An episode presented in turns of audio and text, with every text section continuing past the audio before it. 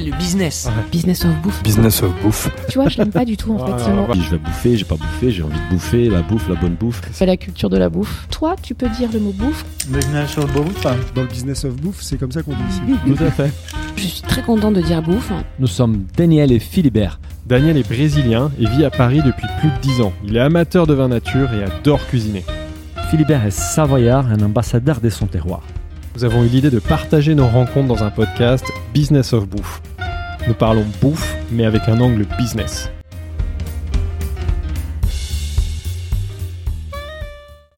Bonjour, nous sommes aujourd'hui dans nos bureaux avec un entrepreneur qui veut réconcilier le bon et le beau, qui veut réconcilier la gourmandise et l'art. Je suis comme d'habitude avec Daniel. Bonjour Daniel. Bonjour Philibert. Et notre invité aujourd'hui est Paul-Henri Masson. Bonjour Paul-Henri. Bonjour Philibert, bonjour Daniel. Bonjour Paul-Henri. Alors, pour commencer, est-ce que tu pourrais te présenter rapidement? Oui, donc je m'appelle Paul-Henri Masson, j'ai 34 ans et je suis l'un des cofondateurs euh, de la marque Le Chocolat des Français. Et euh, donc dans ce podcast, euh, on a une question rituelle. Euh, pourquoi la bouffe? Comment tu es arrivé dans l'univers bouffe et plus exactement dans le chocolat? Euh, pourquoi la bouffe? Euh, Déjà parce que je pense que euh, il y a enfin, la bouffe c'est la vie, la bouffe c'est un peu tout. Euh, Il y a rien, je pense, de plus passionnant et génial que la bouffe. Euh, après, moi, je suis arrivé dans le milieu de, de la bouffe et du chocolat complètement par accident. Ouais. Euh, je pense qu'il y a, on a monté la marque il y a cinq ans, il y a cinq ans et demi, il y a, il y a six ans disons que j'aurais, j'aurais jamais cru travailler là-dedans. Euh, on était juste euh, passionnés par le chocolat, mais comme comme de nombreux gourmands, comme Ouais, tant de tant- gourmands. En tant qu'amateur, euh, voilà. Exactement, comme amateur, euh, légèrement éclairé on va dire, et ça s'est vraiment fait par accident. Et on, certains ont des projets un petit peu fous, comme de monter un bar, monter un restaurant. Nous, c'était de créer notre propre marque de chocolat. D'accord. Et tu, avant ça, en fait, tu bossais en agence, tu as un parcours, tu as fait des études dans l'art, en fait. C'est ça. Moi, en fait, j'ai euh, j'ai fait une école d'art à Bruxelles qui s'appelle La Cambre. Donc, J'ai fait un master en, en art graphique. Et ensuite, j'ai travaillé comme directeur artistique euh, dans des agences. Je faisais des campagnes publicitaires À Paris. euh, ouais. à Paris. euh, ouais. Voilà, notamment une agence qui s'appelle Rosa Parks. Ouais. Et Mhm. c'était très sympa. J'ai j'ai appris beaucoup de choses. J'ai notamment travaillé un petit peu sur des, sur des marques d'alcool. C'était Ouais. Donc déjà, tu t'approches de l'univers food. Ouais. Exactement sur Monoprix aussi, c'était assez intéressant. Euh, et c'est vrai que euh, moi j'étais un petit peu euh, à la fin frustré euh, d'arriver en fin de course dans la pub. Euh, euh, quand on vient vous voir, le produit est déjà prêt, il est déjà distribué, il faut juste trouver une façon de, de le marketer, de le distribuer. Et moi j'avais ce fantasme de de remonter euh, beaucoup plus en amont De créer Euh, toi-même quelque chose. Exactement, de créer mon propre produit, euh, de le former, de le façonner, de le distribuer, et puis ensuite évidemment de trouver une, une manière un petit peu marrante euh, de communiquer dessus. Ça, c'est venu combien de temps euh, Enfin, t'as, t'as, t'as travaillé combien de temps dans des agences de pub avant J'ai travaillé quatre ans, Quatre ans. quatre ans d'agence de pub, ouais. Et ensuite, euh, j'ai j'ai fait, on va dire, huit mois à travailler le week-end euh, sur le projet du chocolat français. Euh, ouais, donc le Com- projet- Comment l'idée ouais, t'est voilà. venue, en fait C'est un jour, tu t'élèves et dis, je vais monter une marque des chocolats. C'est quoi l'insight qui... En fait, c'est euh, c'est alors, c'est la question qu'on me pose tout le temps, mais bizarrement, c'est un petit peu difficile à répondre. C'est quelque chose qui a infusé pendant longtemps. Euh, en fait, on, a, on avait vraiment ce fantasme de créer une marque, notre propre marque de chocolat. Je pourrais pas vous dire pourquoi. Je trouvais ça absolument génial. Euh, on était fans de chocolat, notamment de, de tablettes, et on trouvait que la tablette de chocolat, c'était un produit qui était un petit peu délaissé. C'était jamais euh, quelque chose de très beau. Et euh, Mathieu, Vincent et moi, on est, on est assez esthètes. Donc c'est déjà Et- les trois associés. Vous Ouais. partagez déjà cette même vision. Ouais, tu dis on depuis tout à l'heure. Donc depuis le début, c'est vous tous les trois, d'accord. Donc les fondateurs, c'est c'est toi. C'est tu peux nous parler un peu des fondateurs aussi. Ouais, donc c'est moi-même, Mathieu Escande, pardon, et Vincent Murer. Donc j'ai rencontré moi Mathieu euh, il y a il y a 15 ans, c'était on, on était témoins d'un mariage mutuel. Ouais. On s'est rencontrés en école d'art, donc lui a fait les arts déco et puis après euh, après Sciences Po. Il a travaillé un petit peu en, en agence aussi d'événementiel. Et Vincent est un petit peu plus jeune, il a 28 ans, je Ouais. crois. Et euh, lui, il a fait une école de commerce, il a, il a fait HEC, et on s'est rencontrés du coup, il a commencé à travailler avec nous juste après euh, sa sortie d'école. D'accord. Et on a été en fait mis en relation par Guillaume Gibaud, euh, le fondateur du slip français. On en reparlera justement sur la marque et le lien parce que les univers sont un peu proches graphiquement et même dans l'idée, mais on en parlera. Donc au tout début, c'était toi et Mathieu en fait et qui ont incubé un peu l'idée de- du chocolat des Français en fait. C'est ça, et on a très très vite, euh, voilà, quelques mois après le lancement, été rejoint par par Vincent, et on a vraiment du coup euh, monté ce projet vraiment tous les trois. Super. Et, et, et vous, vous avez pas un profil euh, commerce, donc c'est lui qui apporte un peu cette vision plus euh, euh, école des commerces, on va dire. Alors non, euh, en fait, euh, Mathieu n'a pas fait d'école de commerce, mais il a une vraie fibre commerciale assez assez impressionnante. C'est quelqu'un avec beaucoup de beaucoup de bagou, voilà, qui, Ouais. qui y va. Euh, Vincent a vraiment apporté le côté un petit peu euh, structuration, dans le sens où Mathieu et moi, on a ce côté école d'art un petit peu foufou. Les artistes et le Voilà, côté artiste. On a exactement, on, on a plein d'idées. et Il faut aussi nous canaliser et structurer un petit peu les choses, Ouais. euh, puisque lorsqu'il il faut livrer des tonnes de chocolat aux quatre coins du monde, c'est quand même un, c'est quand même pas toujours simple. S'organiser et, un euh, peu. Et voilà, et on est vraiment tous les trois hyper complémentaires euh, là-dessus, et je pense que c'est vraiment euh, notre force. Comment vous vous organisez Pardon, je te, je t'interromps, mais comment vous vous organisez Donc euh, les trois associés, tu t'occupes de, de la partie créative. euh, C'est ça. Donc moi, je m'occupe de la, on va dire de la, de la direction artistique, euh, D'accord. de la marque et, et de la communication. Euh, Mathieu s'occupe de la partie euh, commerciale et partenariat, et Vincent de la partie euh, opération finance. Et ensuite, on fait tous les trois de manière collégiale les tous les développements produits euh, avec nos différents producteurs. D'accord, super. Si si on revient, donc l'idée, elle vous est venue tout de suite. euh, Tout euh, et, et l'idée, c'était quoi alors? C'était En fait, de parler un peu de l'idée? Ouais, déjà, on, on a eu un petit déclic. C'était, euh, on s'est rendu compte qu'il y avait plusieurs marques euh, euh, de chocolat avec des noms à consonance belge qui étaient au Ouais. final des marques françaises, et on s'est dit tiens, mais c'est quand même curieux. Pourquoi est-ce que personne ne revendique vraiment ce savoir-faire français? Euh, On parle beaucoup du chocolat belge, du chocolat suisse, Ouais. et pas trop du chocolat français. Alors que voilà, si on va au, par exemple au salon du chocolat, on se rend compte qu'il y a, un- il y a des centaines d'artisans assez exceptionnels et qu'aujourd'hui, vraiment le meilleur chocolat, objectivement artisanal, est produit en France. Et donc on a eu, on a eu ce, ce petit déclic sur le côté français. On s'est dit mais pourquoi personne ne met en valeur ce savoir-faire? C'est vraiment parti de là. Et ensuite, nous, ce qui nous intéressait beaucoup, c'était euh, de faire évidemment le meilleur chocolat possible, euh, mais aussi euh, de travailler le, le contenant. Euh, on a souvent cette comparaison quand on va dans un restaurant, dans, dans un petit bistrot gastro, Ouais. euh, le dressage du plat a, a quand Ah, même son une très, grande- ouais. a une, a une très grande importance, apporte vraiment quelque chose. Et on trouvait ça dommage que le monde du chocolat artisanal soit euh, très à l'ancienne, très classique, euh, manque un petit peu de créativité, de sourire, de légèreté. Mhm. Donc nous, ce qu'on a voulu montrer, c'est qu'on peut faire un super produit sans se prendre au sérieux, en étant créatif, euh, en apportant euh, de l'art par petites touches, en apportant de l'humour. Et c'est comme ça que la, la marque est née. Et du coup, nous, ce qu'on ce qu'on dit pour présenter la marque, c'est qu'on élabore en France des super chocolats dont tous les étuis sont illustrés par des centaines d'artistes. Mhm. Et notre idée, c'était euh, de créer une petite collection d'œuvres d'art à collectionner, puis à dévorer. Donc ça, c'était l'idée dès le départ. C'était l'idée dès le départ. On a on n'a jamais changé de cap pour Ouais. le coup. Euh, il y a cinq ans, alors on a amélioré plein de choses. On, Ouais, a, bien sûr. on a retravaillé des recettes, on a retravaillé des illustrations, etc. Mais le modèle, il a toujours été le même. Et c'était de nous dire que nous, on a envie. Enfin, les gens vont vont acheter notre marque euh, pour se faire plaisir et pour offrir. Ça peut être pour se faire un petit cadeau. Allez, euh, je me fais un petit plaisir, je m'offre une super belle tablette de chocolat, euh, ou alors pour faire plaisir à quelqu'un. On n'est pas, on n'a pas la volonté de s'inscrire dans le quotidien. On veut rester un petit instant magique. Euh, et c'est quelque chose vraiment d'hyper important pour nous. Et euh, je pense qu'on prend beaucoup de plaisir à faire ça.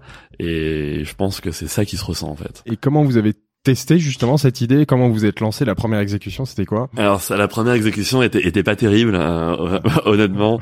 Euh, forcément, on avait on, on découvrait plein de choses. Nous, on n'avait pas de, de savoir-faire chocolatier, donc on avait on a on avait rencontré un artisan assez génial euh, en Île-de-France qui a accepté euh, de développer pour nous euh, deux recettes un petit, peu particulières. Euh, et du coup, on a aussi appelé tous nos copains artistes, illustrateurs. On, on leur a dit, écoute, on perd en chocolat pour commencer, et puis si ça marche, on pourra peut-être faire d'autres choses. Euh, c'est là où c'est assez fou, c'est que ils ont tous accepté. Ouais. La puissance du chocolat est assez phénoménale pour le coup, c'est que tout le monde aime le chocolat. Ouais. Et si vous aimez pas le chocolat, vous connaissez forcément quelqu'un qui adore ça. Et du coup, on a fait des, des petits prototypes qu'on a emballés à la main. On nous, on était très contents des recettes, des illustrations, on a tout emballé. Et on s'est acheté des petits paniers en osier.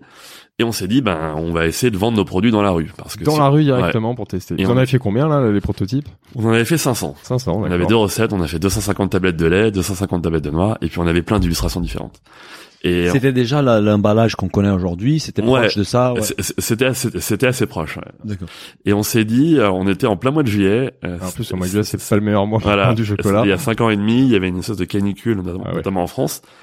Et on s'est dit bon, le timing est pas parfait, mais si on arrive à vendre des tablettes de chocolat dans la rue en plein mois de juillet, c'est plutôt bon signe. c'est sûr que dans les grands magasins ça se vendra. Mais ça se passe comment? Vous vous mettez dans la rue et vous commencez à crier euh, le chocolat comment? Ouais, bah, on, on s'est acheté, des- marché, on quoi? s'est acheté des paniers en osier, donc on avait mis nos petites tablettes, euh, on, a- on avait, on n'avait pas affiché les prix. C'était où ça? Dans quel coin de Paris? On l'a fait sur le parvis de Beaubourg, donc. Pompidou. Ouais.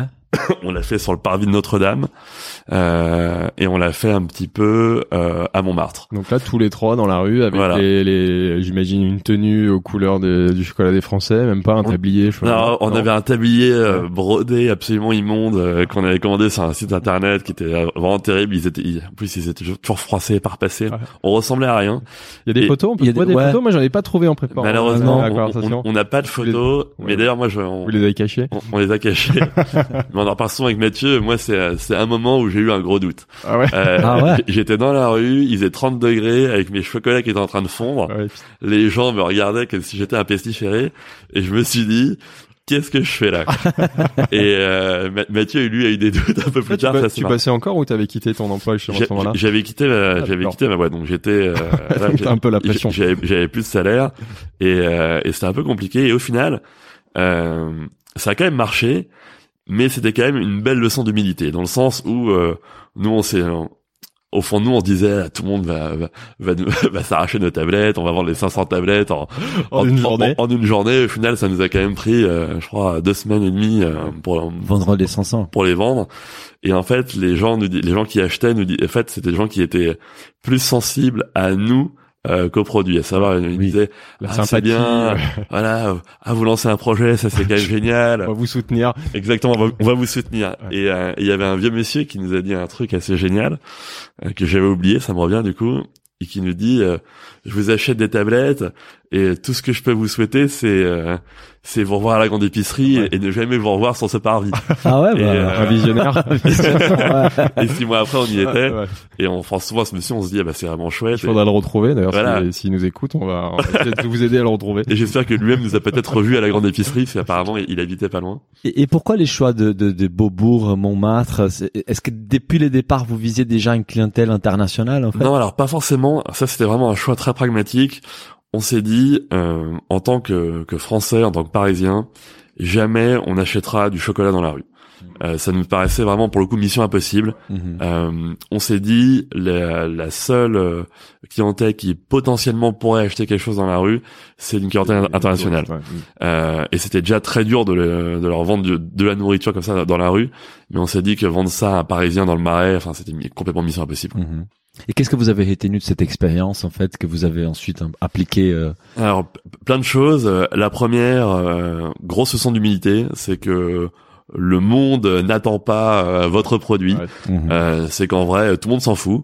Euh, et qu'en fait, ce qui intéresse les gens, c'est...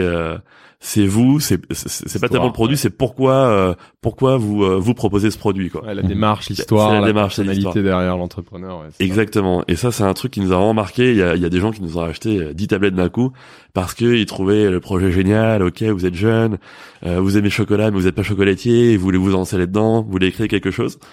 Et ensuite, c'est que euh, il y a une grande différence entre les retours euh, de vos amis, de vos copains et, euh, et le retour de la vraie vie.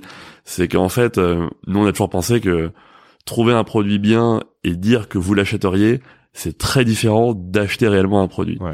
Et donc euh, nous, on voulait vraiment se confronter à la réalité du terrain, euh, faire goûter les produits, voir ce que les gens en pensaient. Ce qui est forcément très riche d'enseignements, ce qui vous a servi pour la suite. Ouais. Et autant sur les recettes, enfin, il y, avait une recette euh, qui marchait très bien et une autre recette qui marchait moins bien, une recette au lait. Nous, on, on en a été très contents, mais en fait, on s'est rendu compte que, voilà, on avait sûrement trop la tête dedans, on avait un peu perdu euh, notre objectivité.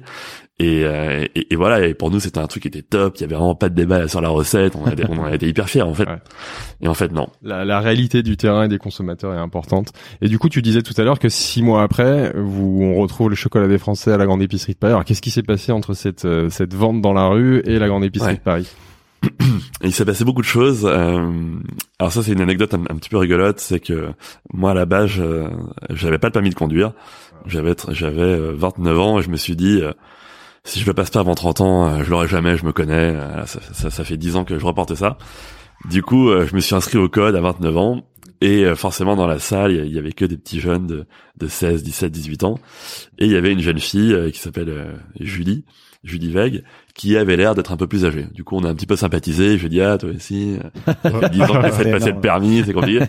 Et elle m'a dit, oui, oui, on, on- parle un petit peu. Elle me dit, ah, moi, je travaille au salon du chocolat. Ah, d'accord, je J'ai dit, vois le lien génial. Voilà, je dis, mais attends, c'est La génial. et. La, la, la, la- la vie tient un peu de choses. hein. C'est assez incroyable. Nous, on n'avait pas, on on n'avait pas un euro parce qu'on avait lancé la marque avec euh, avec 8000 euros, hein, nos économies Ouais. personnelles.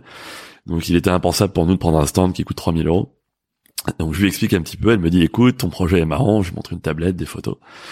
Elle me dit, écoute, propose-nous un truc marrant, Ouais. euh, un concept cool. Nous, on a, on, on a toujours quelques stands, on a toujours un peu, un- quelques places de disponibles potentielles pour Ça, des, en pour des projets sympas. 2014, hein, c'est ça en 2014. 2014. Donc, on était au mois de- d'août 2014, Ouais. septembre. Pour le salon qui est bah, en, à l'automne, en novembre. Exactement, hein, pour le centre du chocolat de Paris, Ouais. qui est voilà du fin octobre début novembre. Et euh, on lui dit ok, et je rentre à, je rentre à la, à la maison. Enfin, chez, nos, nos bureaux étaient chez mes parents à l'époque. On est resté un an et demi chez eux d'ailleurs. Euh, mer- merci, merci à eux. et, je, dis- et je dis du coup à Mathieu, écoute, euh, voilà, on a cette super opportunité d'avoir un stand gratuit au salon du chocolat. Il faut qu'on propose un truc. Et en fait, on a réfléchi au moyen euh, le moins coûteux, qui soit un moyen qui soit le moins coûteux possible et le plus spectaculaire possible Mhm. à la fois. Et on a eu cette idée de faire une exposition de 300 tablettes de chocolat originales et uniques, Ouais, illustrées par une centaine d'artistes. d'accord. Parce qu'en fait, ça nous coûtait le papier, donc il fallait imprimer des, Mhm. des étiquettes blanches avec juste la recette, ce qui coûte pas très cher.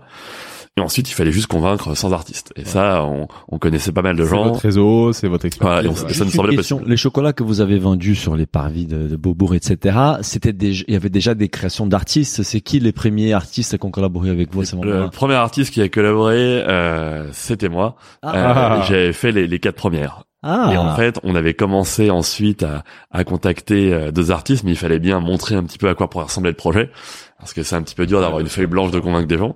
Donc j'en avais fait quelques-unes. Elle existe encore l'édition Paul Henri Masson des chocolats Euh, elles existent plus. Elles, Ah. elles étaient pas incroyables. J'en- j'en- euh, malheureusement, j'ai beaucoup moins de talent que, que la plupart de nos artistes.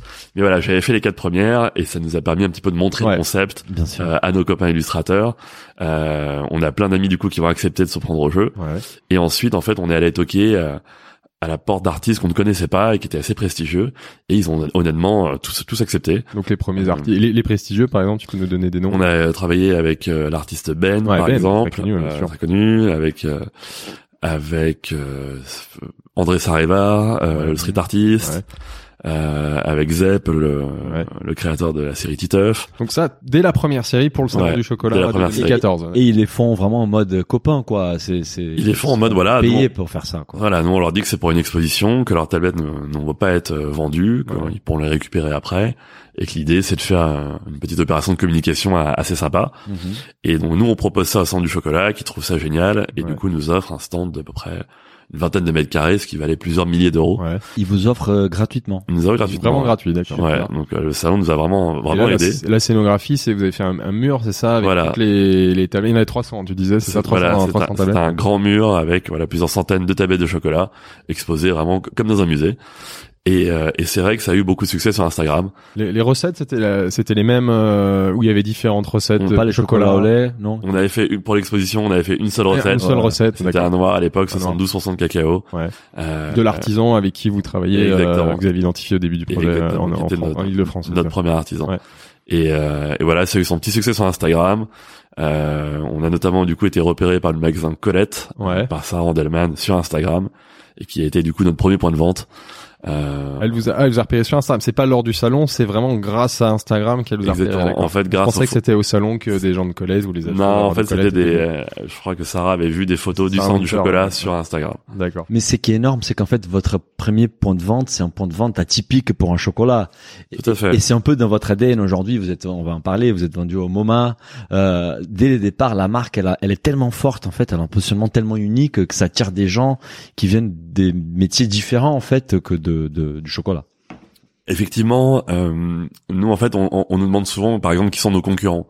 Et c'est une question à laquelle on a beaucoup de mal à répondre, euh, parce que bah, tu parlais du MoMA à New York, donc qui est le musée d'art moderne de la ville de, de New York. on, on est vendu dans, dans toutes leurs boutiques. Et au moment, bah, on est en concurrence en fait avec des tasses, avec des horloges, avec des montres. Pas d'alimentaire. Euh, il doit pas y avoir, voire pas du tout, on- on est alimentaires. Ouais, Ouais, on, on est la seule marque d'alimentaire, euh, je, je crois, hein, présente au, au MoMA. Donc en fait, ça dépend. Évidemment, dans une épicerie fine, on va être vendu à côté Mhm. d'autres marques de chocolat. Mhm. Mais euh, on avait voulu, en fait, nous, tout simplement, créer une marque euh, qui nous aurait fait kiffer, qu'on aurait adoré euh, acheter, offrir. Mhm. On s'est pas beaucoup posé de questions. Ce qui est marrant, c'est qu'entre le moment, en fait, on a créé la marque et maintenant, donc cinq ans après, il y a plein de marques de chocolat qui se sont Ouais. créées. Mhm. En fait, on est arrivé au début d'un espèce de de momentum sur le chocolat. On- il se passait des choses, mais nous, on n'en avait pas du tout conscience. Avec des Euh, positionnements un peu différents, on y reviendra tout à l'heure, mais c'est vrai qu'il y a beaucoup aujourd'hui de, de nouvelles marques de Bien chocolat. sûr, euh, il y a au moins 10-15 marques en France qui se sont créées euh, ces cinq dernières années Mais, souvent, par exemple, pas dans les chocolats, mais dans la bouffe, on, on, a un produit d'abord et ensuite on va créer une marque pour ces produits. Mais je pense que dans votre cas, c'est une marque qui naît d'abord, évidemment avec les chocolats en tête, mais c'est une marque dès le départ très très forte en fait. Bien sûr, parce que nous, le, le, le côté marque, pour nous, euh, artistes, illustration, c'est c'est la cour de récréation en fait. Oui, puis passage par des agences de, de pub. On sent que vous avez une sensibilité marketing et que vous avez en effet, comme dit Daniel, voulu Bien construire une sûr. marque très forte dès le début. ouais. Nous, en fait, on, nous, on est, on est vraiment passionnés et fans de marques comme euh, Mariage Frère, euh, comme La Durée, ouais. euh, comme Fauchon. C'est des marques qui sont devenues en fait des, des repères et qui sont des marques ambassadeurs de la Ouais, France, je ouais. dirais. Euh, quand on pense à l'excellence euh, gastronomique française, moi je pense au macaron, je Mhm. pense au, au thé mariage frère, je pense à Mhm. tout ça.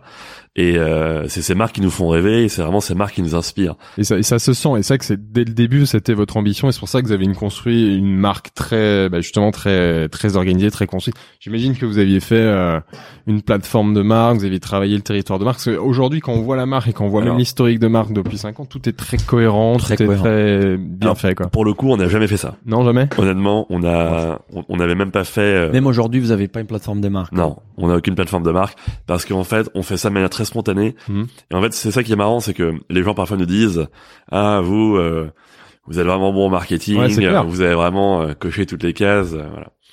Et moi, je leur dis, mais euh, en fait, ce qui est marrant, c'est que si vous, euh, si on avait fait une étude de marché en mode une analyse marketing, on aurait fait tout l'inverse de ce qu'on a fait. Parce que dans l'alimentaire, on dit une chose déjà, c'est qu'il faut montrer le produit. Ouais. Nous, on montre pas le produit. Mhm. Euh, il faut le raconter. On le raconte pas. Il faut pas utiliser de couleur fluo parce que ça fait chimique. Nous, on met du fluo absolument partout. Euh, C'est vrai. ouais. c'est que des choses comme ça. Et en fait, on, on a fait l'inverse. On a juste fait euh, un produit que nous on trouverait génial. Mm. Et il se trouve, on a eu beaucoup de chance qu'il y a plein de gens qui ont qui trouvent nos produits chouettes tout de suite qui ont, au qui ont concept. pensé ouais. comme nous. Et, et un dernier point aussi, l'illustration. Je travaille dans la pub. C'est quasiment impossible de vendre de l'illustration euh, pour de la food et pour de la pub. Les clients veulent de la photo, ils vous disent ah mais on se projette pas, le dessin qu'est-ce que c'est? Euh, et donc au final, on a fait l'inverse de ce qu'on aurait fait si on avait vraiment fait une analyse, qu'on avait euh, interrogé des gens, euh, fait des focus clients. Donc nous, on a juste fait euh, complètement au feeling Ouais. une marque qu'on pense euh, intéressante et des produits qu'on pense intéressants et voilà et on, et on a eu de la chance euh, au final Et, il y a- il et y a plein de justement, gens qui comment t'analyses toi, enfin, pour toi les raisons de ce succès-là auprès du, du consommateur? Parce que comme tu le dis, finalement, c'est complètement contre-intuitif, c'est Bien sûr. pas ce qu'il recherche, mais toi, pour toi, comment tu expliques ce succès alors? Moi je pense alors c'est un truc euh, je vais dire une, généralité hein, mais je pense que c'est parce que on a créé euh, des produits qui sont clivants Ouais. Euh, il y a comment dire? Il y a plein de personnes qui vont pas aimer nos produits qui vont pas les comprendre Mhm. par contre ceux qui vont les aimer vont trouver ça génial Et ils vont adorer. et ils vont ils vont être fans Ouais. et voilà c'est c'est le principe de la niche je pense Mm. qu'il vaut mieux avoir euh, Des adoreurs, des- ouais. 1000 personnes Mm, mm. super fans Mm, mm. que, et qui vous mettent 20 sur 20 que tout le monde qui vous met Qui 12 vont devenir des ambassadeurs. C'est clair, on n'est pas indifférent au oreilles, chocolat français. Même autour de, de, de nous, quand on entend des gens parler de chocolat, on va parler du euh, to Bar, etc. euh, Des gens qui sont plus puristes du chocolat, ils peuvent être critiques par rapport à votre démarche parce qu'elle est plus axée sur la marque.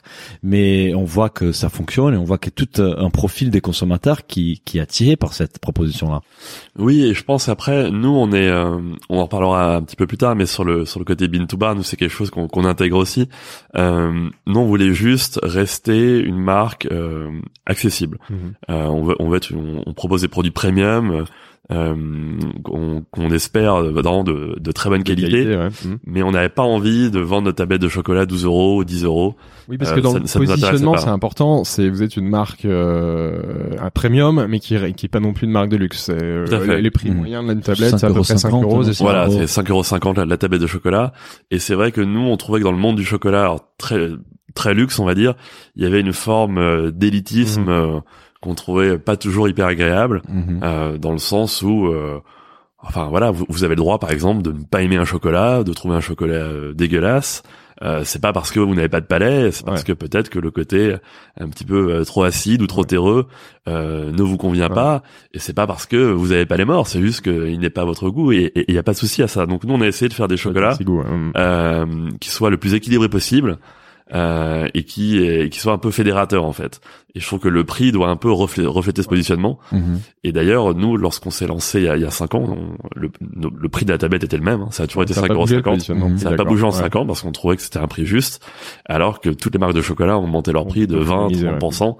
Et au final, maintenant, on est au final l'une des marques de chocolat premium, on va dire, les moins chères Les plus euh, présentes dans les magasins. ouais. Et en parlant de la marque, en fait, l'identité avec la grenouille, euh, Ouais. on a on a lu un, un petit un article qui racontait un peu une anecdote de de de, de l'origine de cette marque. Ouais. Est-ce que tu peux nous raconter ça en détail? Oui, alors je pense voir la- la- l'anecdote. Euh, donc comme je vous disais tout à l'heure, moi j'ai fait mes études euh, à Bruxelles, dans une école qui s'appelle la Cambre, et du coup j'ai gardé évidemment plein de copains euh, belges et bruxellois euh, de cette époque. Et lorsque j'ai dit à l'un de mes amis que j'allais créer une marque de chocolat qui s'appellerait le chocolat des Français, euh, il a trouvé ça un petit peu grotesque. Il m'a dit mais tu rigoles, le meilleur chocolat c'est c'est en Belgique, tout le monde le sait. Il m'a dit mais tu devrais mettre une vieille tête de grenouille euh, sur toutes tes tablettes, comme ça tout le monde saura que c'est français. Donc là, il est un peu ironique quand il dit ça. hein. Il, il était, il était extrêmement ironique toi, tu et très Tu sarcastique. le prends au mot, quoi. Et je l'ai pris et moi je me suis dit mais c'est une, super idée en fait. Bah merci. Euh, j'ai j'ai dit Il y a merci. des royalties, alors. Exactement, on va faire ça comme ça tout le monde saura que c'est français parce que on a cette fameuse réputation de, de mangeur de grenouilles. Je me suis juste dit que la grenouille pouvait être mignonne et sympathique et que ça créerait un petit un, un petit clin d'œil un petit peu connivant euh, qui dirait et oui après la Belgique et la Suisse, la France, euh, vous le savez peut-être pas, mais fait aussi un chocolat assez exceptionnel. Avant, avant la marque, le nom, le chocolat des Français, il il vient d'où? Comment tu, il vous est venu? Le, le nom, il est venu de manière vraiment très simple, c'est que nous, le, le- la fabrication française, en fait, ça s'est vraiment imposé euh, un peu comme une évidence. Ouais, on a rencontré des chocolatiers ouais. du coin, euh, on a rencontré des imprimeurs euh, locaux qui étaient près, près de Paris pour, pour tout ce qui est boîte. Euh, tous nos copains artistes étaient soit parisiens, soit habités dans, dans des grandes villes. Euh, ça nous a paru un petit peu évident au final de nous appeler chocolat français, euh, puisque c'était représentatif de, de tous ces gens avec qui on, avec qui on avait travaillé. Et puis on aimait bien l'idée, euh, un peu prophétie autorisatrice, on va dire, de se dire que le chocolat des Français, c'est le chocolat préféré des Français, Ouais. c'est le chocolat qu'aiment les Français. Affiche et- une ambition, ouais. Exactement, c'est afficher une ambition euh, qu'on trouvait un petit peu rigolote. quoi. Par rapport, parce que forcément, quand on voit votre marque, on pense aussi beaucoup à la marque du slip français. La genèse, elle est, le slip français, ça, ça date d'avant vous. Elle, vous, elle Oui. vous a inspiré cette marque? Ou Tu Oui. disais que tu connaissais Guillaume d'ailleurs. Oui, bien sûr, Guillaume on, on connaît bien Guillaume, le, le fondateur, qui est un, un, un bon copain de, de, de Mathieu. Ouais. Euh, le, oui, le site français a été créé, a, été créé avant le chocolat Avant vous, français. ouais, d'accord. Et oui, clairement, euh, le site français, euh, ça a été un petit peu le, le fer de lance euh, de la tendance du Made in France, France, mais tendance qui, qui s'est avérée ne pas être une tendance, mais quelque chose vraiment de, un mouvement de fond. Euh, et évidemment, je pense que le, euh, le site français, euh, euh, Arnaud Montebourg aussi qui avait, Ouais, participé à ça, euh, et Guillaume et Arnaud Montebourg, enfin, ce sont des personnalités qui ont euh, accéléré cette tendance, qui l'ont en tout cas euh, rendue plus visible, plus médiatique. Et, euh, et donc forcément, oui, c'est c'est une influence. Après, on reste euh, extrêmement différents puisque nos produits, nos valeurs ajoutées, je pense, sont, sont très différentes. Nous, on, on est très, on dit on fait de l'alimentaire, mais on est très porté sur la créativité. Ouais. Euh, le site, Oui, euh, le site français hein. propose des, Ouais, des ouais, produits très différents, mais euh, mais bien sûr, il y a, il y a- ça nous a influencé euh, et comme comme tant d'autres marques, bien sûr. Et donc lors du salon, pardon, je Ouais, te pardon. coupe, mais, mais lors du salon, c'est un, c'est un gros carton, beaucoup de médiatisation autour Ouais. de, de l'offre euh, chocolat de français. Vous signez un premier, un premier partenariat, on va dire, avec Colette. Et, et du coup, comment ça, ça, ça, ça continue cette histoire-là après? En fait, on a on a eu beaucoup de chance, c'est que la première année, en fait, on a fait euh, aucune prospection. On a juste euh, intégré les, les demandes entrantes. On était trois euh, chez mes parents. On avait notre stock euh, dans la chambre de bonne euh, au huitième étage. On faisait les livraisons euh, en métro, euh, en caddie, en autolib. Ouais. C'était assez compliqué, mais c'était assez génial aussi. Et en fait, euh, Colette est euh, un magasin voilà qui a, qui a fermé il y a, il y a un an maintenant. Mm. assez exceptionnel et qui est vraiment qui était vraiment qui est un magasin prescripteur ce qui fait que ça a fait boule de neige et on a très vite été contacté par des dizaines et des dizaines de, de magasins d'épiceries fines de concept Mhm. stores euh, deux boutiques de musée, donc ça allait très vite. Et nous, du coup, on s'est concentré sur le développement, sur le développement des produits, euh, pour proposer des nouveautés, pour euh, améliorer les recettes, euh, pour rencontrer de nouveaux artisans. Et, euh, et au final, la première année est passée super vite, et on s'est très rapidement retrouvé avec à peu près 300 points de vente, Ouais. ce Et- qui, euh, pour une équipe de trois personnes, euh, Et comment tu comment vous organisez justement pour pour lancer la première série, la première production? Comment Ouais. vous la financez? On l'a financé avec, euh, pardon, avec euh, nos 8000 euros. Ouais. euh, voilà, qui ont servi à payer les boîtes, le chocolat, euh, la livraison, etc. Et ensuite, voilà, on n'avait aucune charge, on se payait pas, on n'avait des pas de loyer. propres, quoi. fonds propres. Des- C'était des fonds propres, on utilisait les, les cartouches d'imprimante de mon père, euh, son agrafeuse, on n'avait aucune dépense, donc au final, c'était pas très compliqué euh, d'être à flot. Mhm. Il fallait juste avancer un petit peu d'argent. Et c'est surtout, euh, Avec Ouais. 8000 euros, vous faites combien de tablettes euh, Je peux avoir une idée. c'est euh, honnêtement, je, je, je, je pourrais pas te dire, je, je, je, je sais plus, mais euh, en tout cas, on sait juste que les 8000 euros sont partis extrêmement vite, rapidement. ouais. Et voilà, nous, par exemple, euh, on a on a payé notre premier coursier, je pense, au bout de d'un an et demi.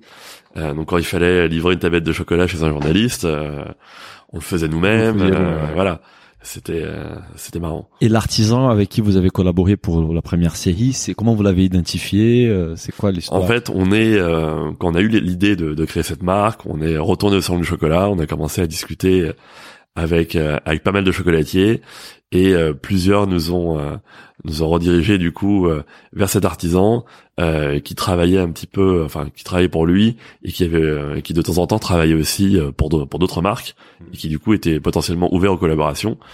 Et euh, on l'a rencontré. Alors d'abord, il nous a, enfin, on, on l'a appelé. Il nous, il nous prenait pas trop au sérieux. Il, il, il comprenait pas trop le, le concept.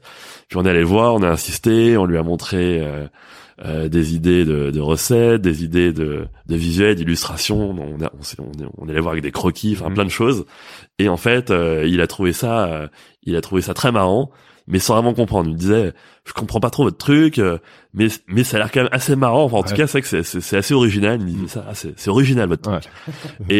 Et du coup, ok, bon, je, je veux bien, on veut bien, je veux bien faire un test et et euh, ok, prenons euh, prenons quelques mois pour euh, pour travailler ensemble et développer des recettes.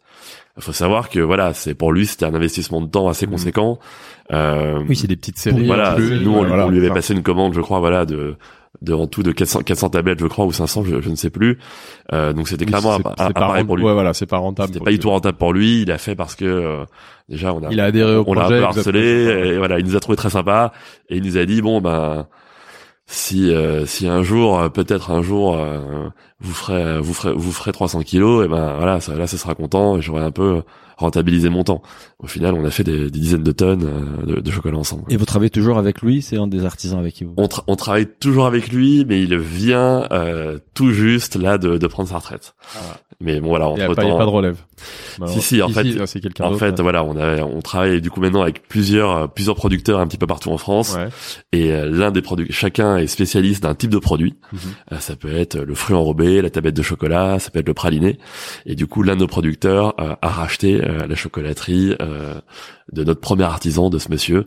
Du coup, on travaille toujours avec la chocolaterie. Ouais. Euh, c'est juste que lui est parti à la retraite. Parce que sur la production, justement, donc évidemment, vous n'avez pas de d'usine en propre. Vous, voilà, Tout à fait, c'est- Tout à vous- fait. Vous commandez, vous achetez des, des matières sur un cahier des charges, sur des recettes que vous élaborez ensemble. Comment En- vous organisez justement? En fait, on a un cahier des charges hyper précis lorsqu'on va avoir un, producteur. Euh, donc ça va être, euh, par exemple, 100% naturel, euh, sans huile de palme, sans conservateur, sans additifs.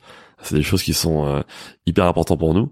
Euh, on a aussi maintenant, on a 80% de notre gamme qui est bio. Les bio, d'accord. Et avec l'idée, euh, voilà, d'ici à peu près un an de- d'arriver à 100% de la gamme. Tu sens que c'est une demande des consommateurs? La démarche du bio, c'est une démarche. euh, Non, alors, honnêtement, très honnêtement, je pense évidemment qu'il y a une demande du consommateur. Après, nous, à notre échelle, on- on a, on n'a pas d'indicateur là-dessus. euh, genre le- la gamme bio chez vous performe pas forcément mieux que la gamme conventionnelle? On peut pas, non, on Non, peut pas avoir de enfin, chiffres. C'est juste que pas nous, client, ouais. depuis le début, on voulait faire du bio. Euh, malheureusement, on n'avait clairement pas les moyens. Euh, on aurait, les produits auraient été vendus trop cher et on Mhm. voulait vraiment rester accessible. Donc, on s'est, on s'était, on s'était toujours dit, ok, à partir de tel volume, on pourra, euh, on pourra avoir un petit peu plus de choix et, et faire du bio sans surcoût. Mhm.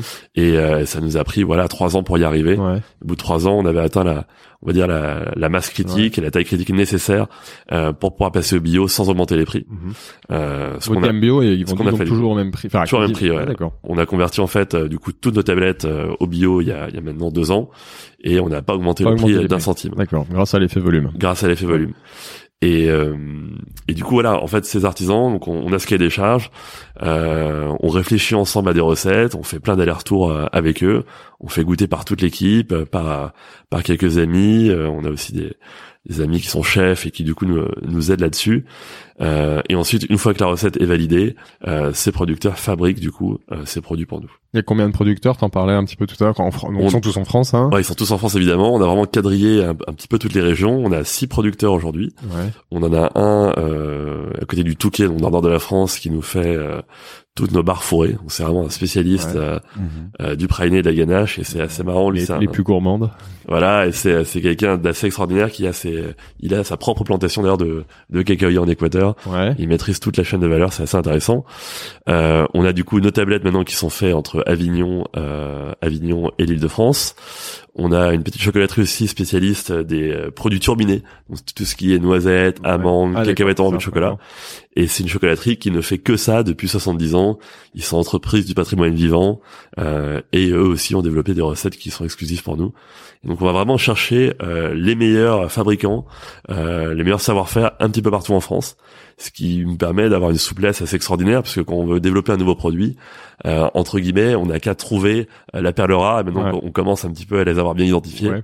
et développer des recettes ensemble. Et comme on commence à avoir des volumes un, petit- un petit peu intéressants, euh, on n'a vraiment pas de difficulté à, à trouver ces Et artisans. avec la croissance des volumes, ça vous a jamais passé par la tête, euh, ou, ou je suppose que oui, euh, la volonté d'avoir vos propres moyens de production, avoir vos, votre propre usine. euh, Alors c'est quelque chose sur lequel on on- on n'est pas fermé, mais en fait déjà il faut savoir quelque chose, c'est que c'est impossible pour un, un chocolatier de produire, euh, enfin de faire du volume et de produire lui-même 100% de sa gamme.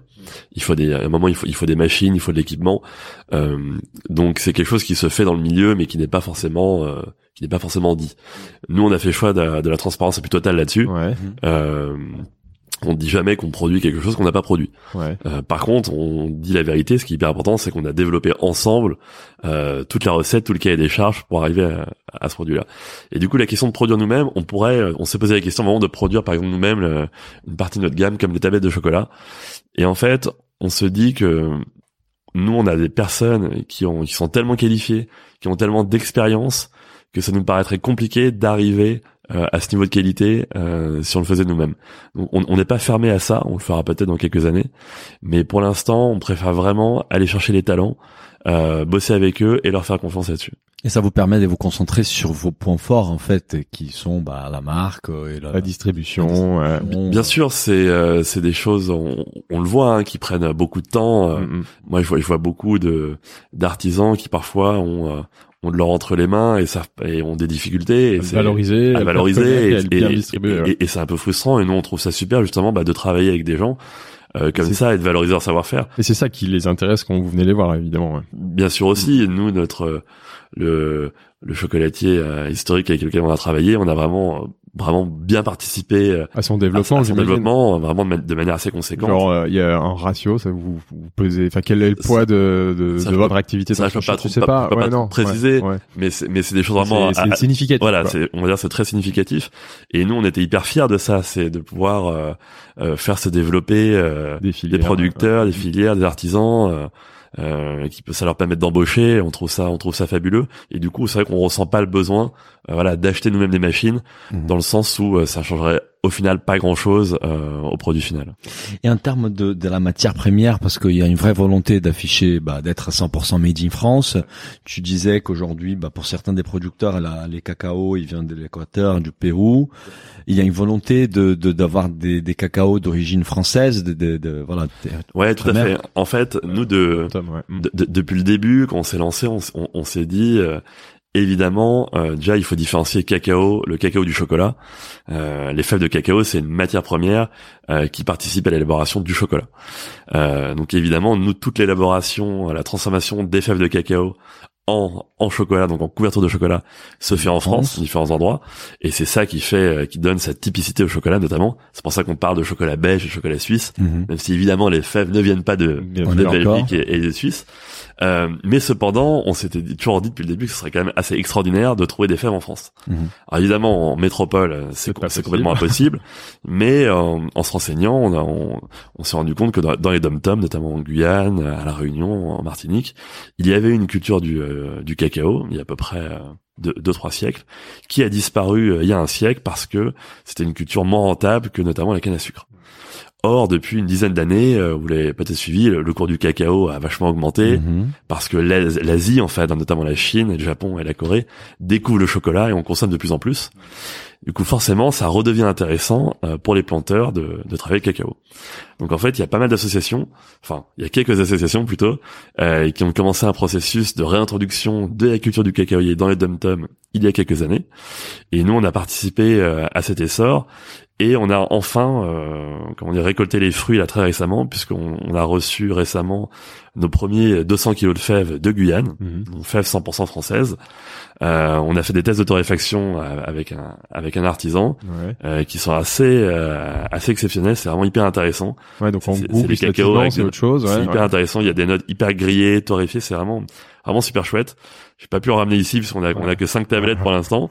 Prochaine fois. Et, Dommage. et l'idée, c'est de sortir au mois de mars prochain une première gamme du coup de tablettes 100% fèves françaises. Vraiment 100%. 100% et avec Français, avec ouais. du sucre de canne euh, des Caraïbes.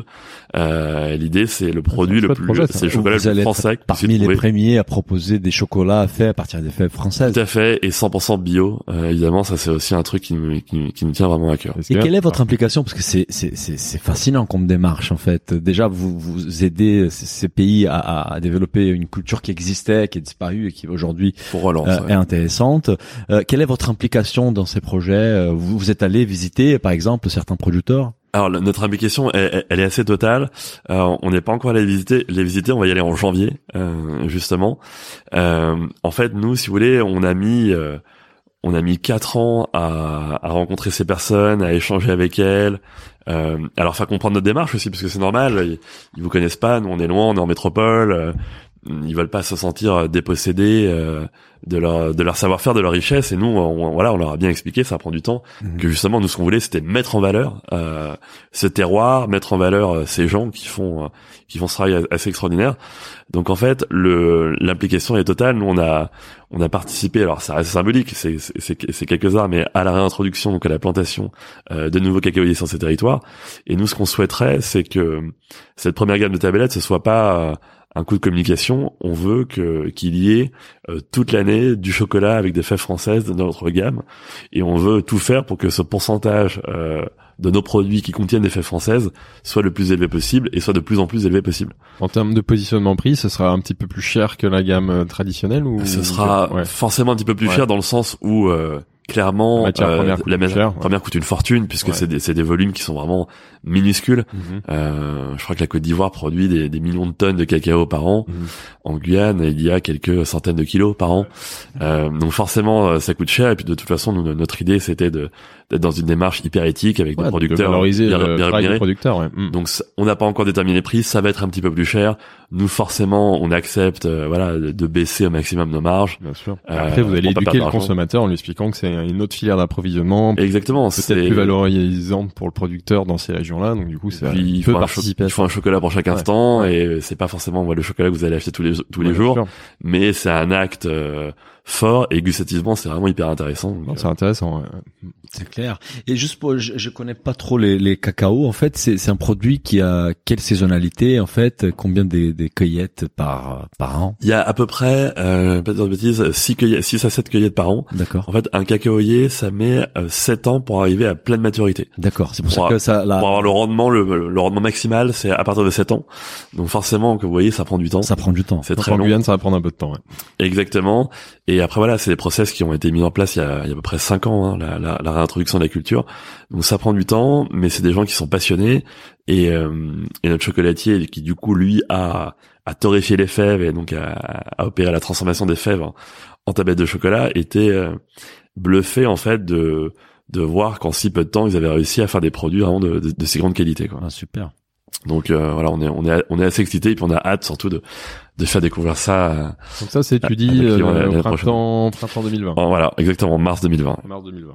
Et si on revient un peu à l'origine du projet, en fait, on avait une question qu'on a qu'on n'a pas évoquée, c'est que à un moment donné, vous vous levez de l'argent en fait, parce que les développements de l'activité, euh, et bah en fait la croissance elle coûte, Euh, il faut investir. Et, et tu peux nous raconter un peu plus sur la levée en fait? Ouais, bien sûr. Donc moi, comme je disais tout à l'heure, on a on a, financé euh, le projet avec 8000 8000 euros. Donc ça, c'était en 2014.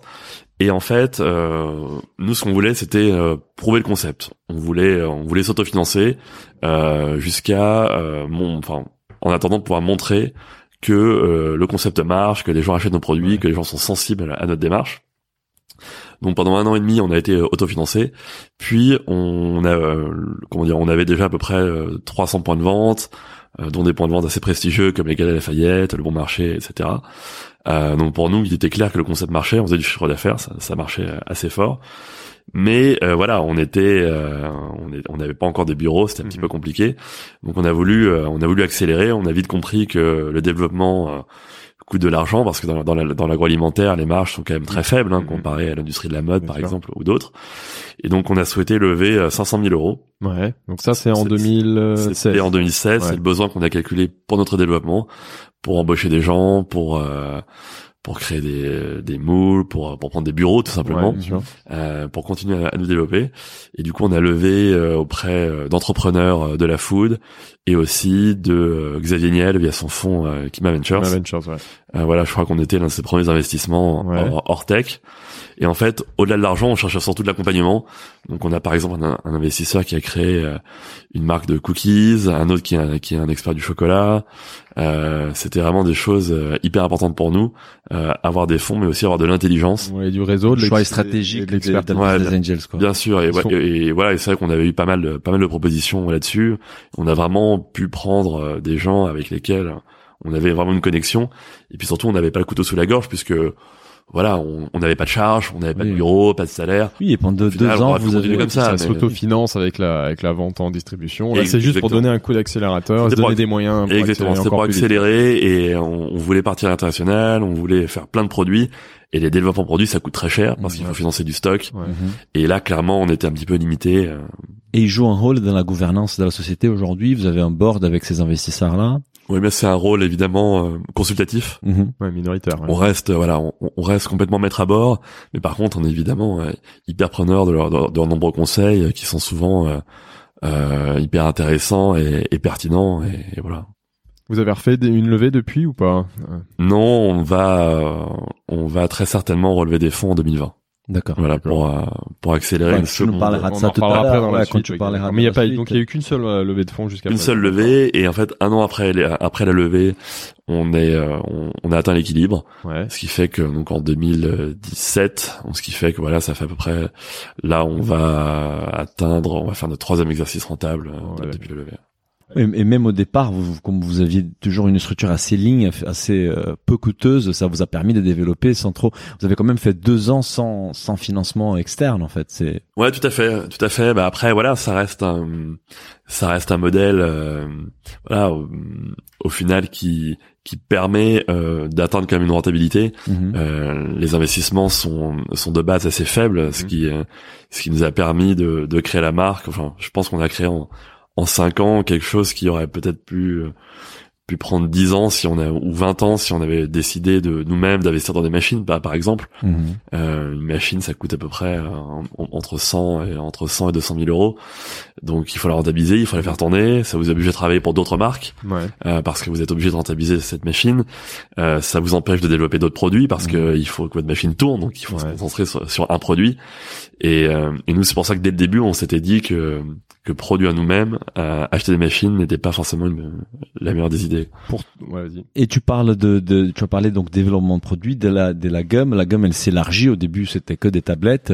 Aujourd'hui vous avez différents produits. Ouais. Vous avez les quoi le, le- les bonbons. euh, Alors aujourd'hui, effectivement, on a commencé avec la tablette de chocolat qui pour nous était vraiment le, le produit euh, le plus iconique du chocolat dans le sens où Mhm. c'est la matière brute, Bien pleine. euh, c'est voilà, ça, ça ça ça trompe pas quoi. et un c'est- joli canvas pour les artistes aussi. parce que, Exactement, voilà, ça a aussi un format, euh, comme Ouais. tu dis, qui est, qui est magnifique, moi je trouve, euh, Mhm. qui ressemble un petit peu à une petite toile. Mhm. Donc on a on a commencé avec ce produit et après on a évidemment été euh, voilà on a eu on a eu plein d'idées et on a, on a développé euh, le concept en gardant cet ADN de bombe au made in France sur des petits carrés napolitains, Ouais. des barres fourrées, euh, des petits bonbons pour calendrier de l'avant, euh, des œufs de Pâques, des produits turbinés. On a aujourd'hui à peu près 70 références euh, qui vont du biscuit à tablette de chocolat en passant par par le bonbon. Et tous nos produits évidemment contiennent du chocolat Ouais. euh, en plus ou moins grande quantité. Et c'est euh, et c'est un champ de possible qui est vraiment euh, inouï et, et infini. Je pense que dans dans 20 ans on aura encore des, des centaines d'autres idées de produits à développer On va parler de ça aussi euh, tout à l'heure sur sur les différents euh, développements pour la suite. Euh, euh, les artistes, c'est c'est un point aussi qu'on a évoqué. Vous avez aujourd'hui, euh, bah, au départ, donc c'était des copains qui ont joué les jeux pour les salons de chocolat. J'imagine qu'aujourd'hui vous rémunérez ces artistes-là. bien sûr Euh, on était très curieux de savoir quel est, si, je sais pas si tu peux dévoiler, mais quel type des deals existe entre les chocolats des Français et ces artistes, par exemple. Alors je, je, forcément je, peux pas dévoiler de montant mais mais le deal il, est très simple c'est qu'en fait euh, donc évidemment les artistes sont rémunérés il y a, un contrat c'est très important. Et en fait nous on achète tout simplement les droits d'exploitation de l'illustration. Euh, voilà, c'est c'est tout simple et c'est le même contrat pour tout le monde, que l'artiste soit débutant ou euh, ou très connu.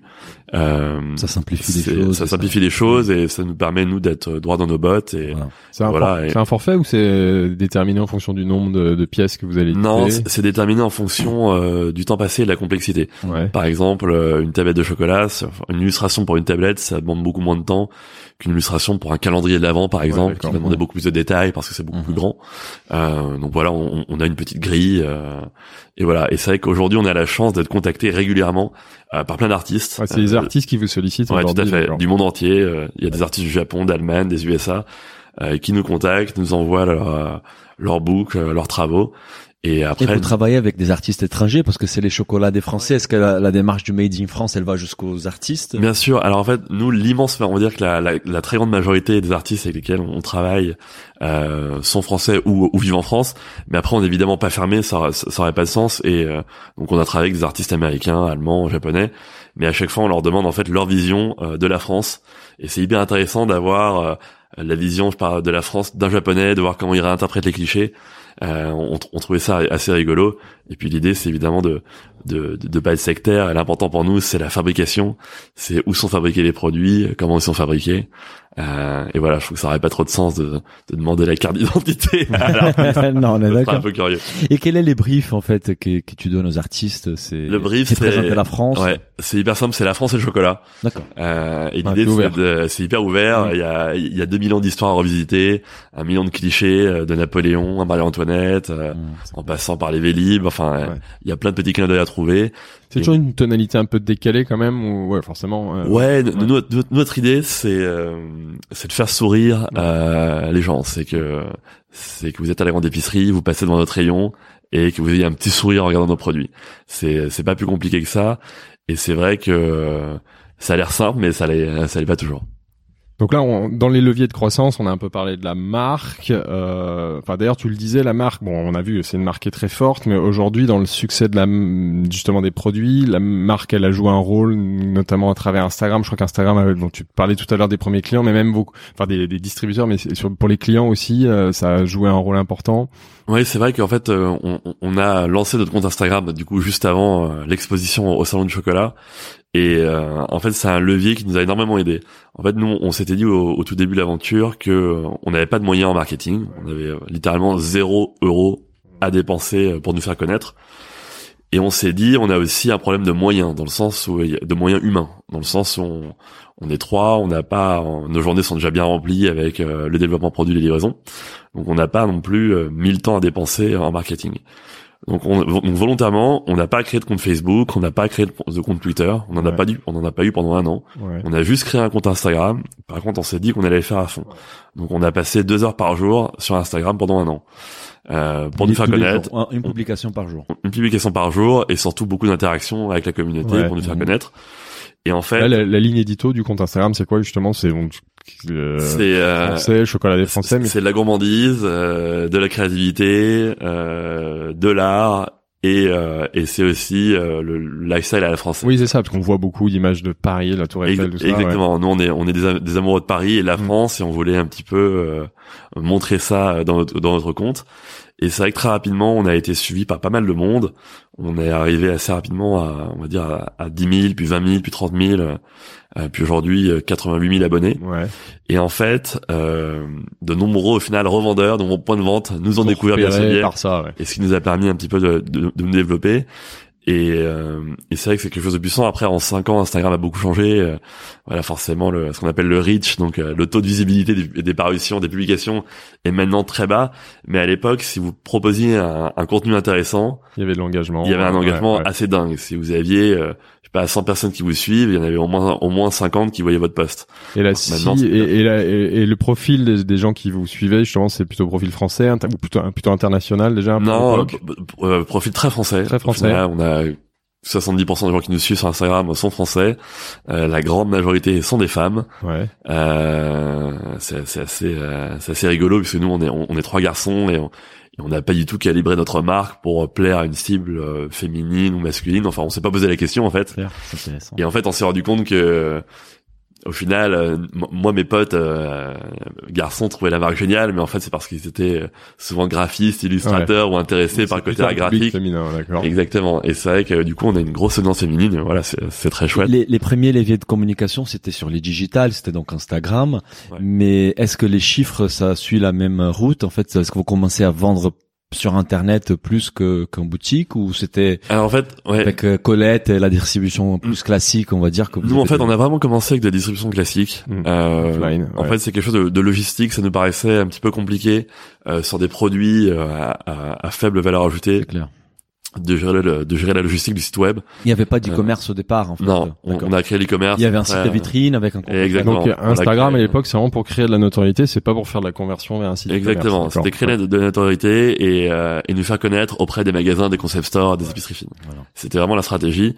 Et le site e-commerce a été lancé un an et demi après. D'accord. Et maintenant, évidemment, ça, ça a une part un peu plus importante de chiffre d'affaires, mais on a toujours eu un modèle au final Très euh, vraiment basé très offline. Très offline. Ouais, en fait, nous, le, le online euh, servait le offline. Ouais. Il servait à vendre en offline. Ouais. Et ça, c'est quelque chose que les gens n'avaient pas forcément euh, compris et qui, je pense, fait un petit peu euh, notre notre originalité, c'est que euh, le Instagram nous a permis évidemment de nous faire connaître auprès de nos clients finaux, Mhm. mais aussi et surtout euh, de tous nos revendeurs. Ouais, final. distributeur. En fait, c'était Auto plutôt du marketing B2B presque. Tout à fait. Instagram. Complètement. ouais.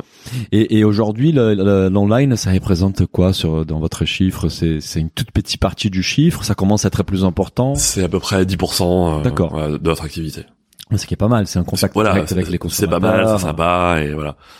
Et, et, et, et du coup, l'offline, en fait, donc vous, vous démarrez avec Colette. Et tout de suite, vous êtes aussi distribué à la grande épicerie, dans des épiceries fines un peu plus haut de gamme.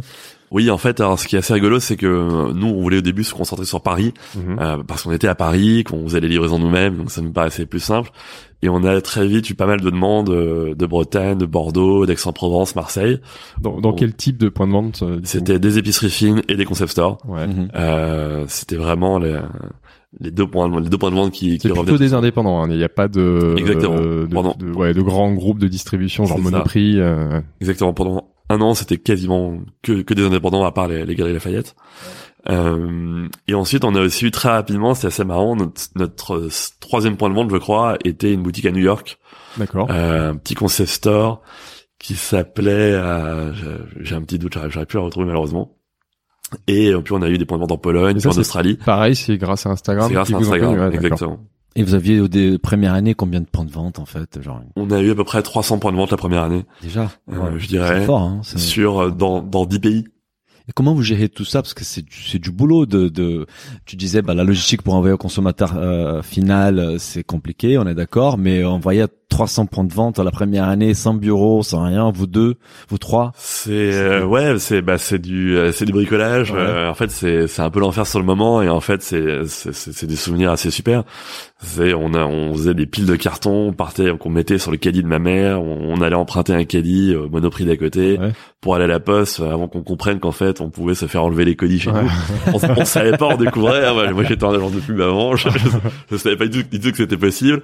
Euh, on fait ça au, au fur et à mesure, mais au final, lorsque vous êtes petit, en fait, lorsque vous contrôlez tout, euh, c'est pas compliqué euh, parce qu'au final. euh, Enfin, vous arriverez toujours à faire ce que vous voulez puisque vous voulez que ce soit bien fait. Mhm. Donc même même si vous savez pas comment faire, comme vous avez envie de bien faire les choses, euh, ça va finir par marcher. Quoi. Ouais.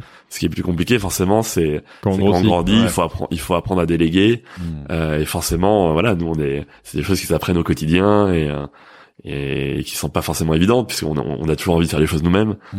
C'est Aujourd'hui, vous êtes combien euh, aujourd'hui, on est une petite vingtaine. Vingtaine. Ah, c'est bien, pas mal. Avez combien de points de vente aujourd'hui euh, sur la liste On a à peu près 1300 points de vente Ouais. euh, dans le monde. En et, France, euh, euh, en Fran- on, on a à peu près les, les trois quarts en France. D'accord. Euh, voilà.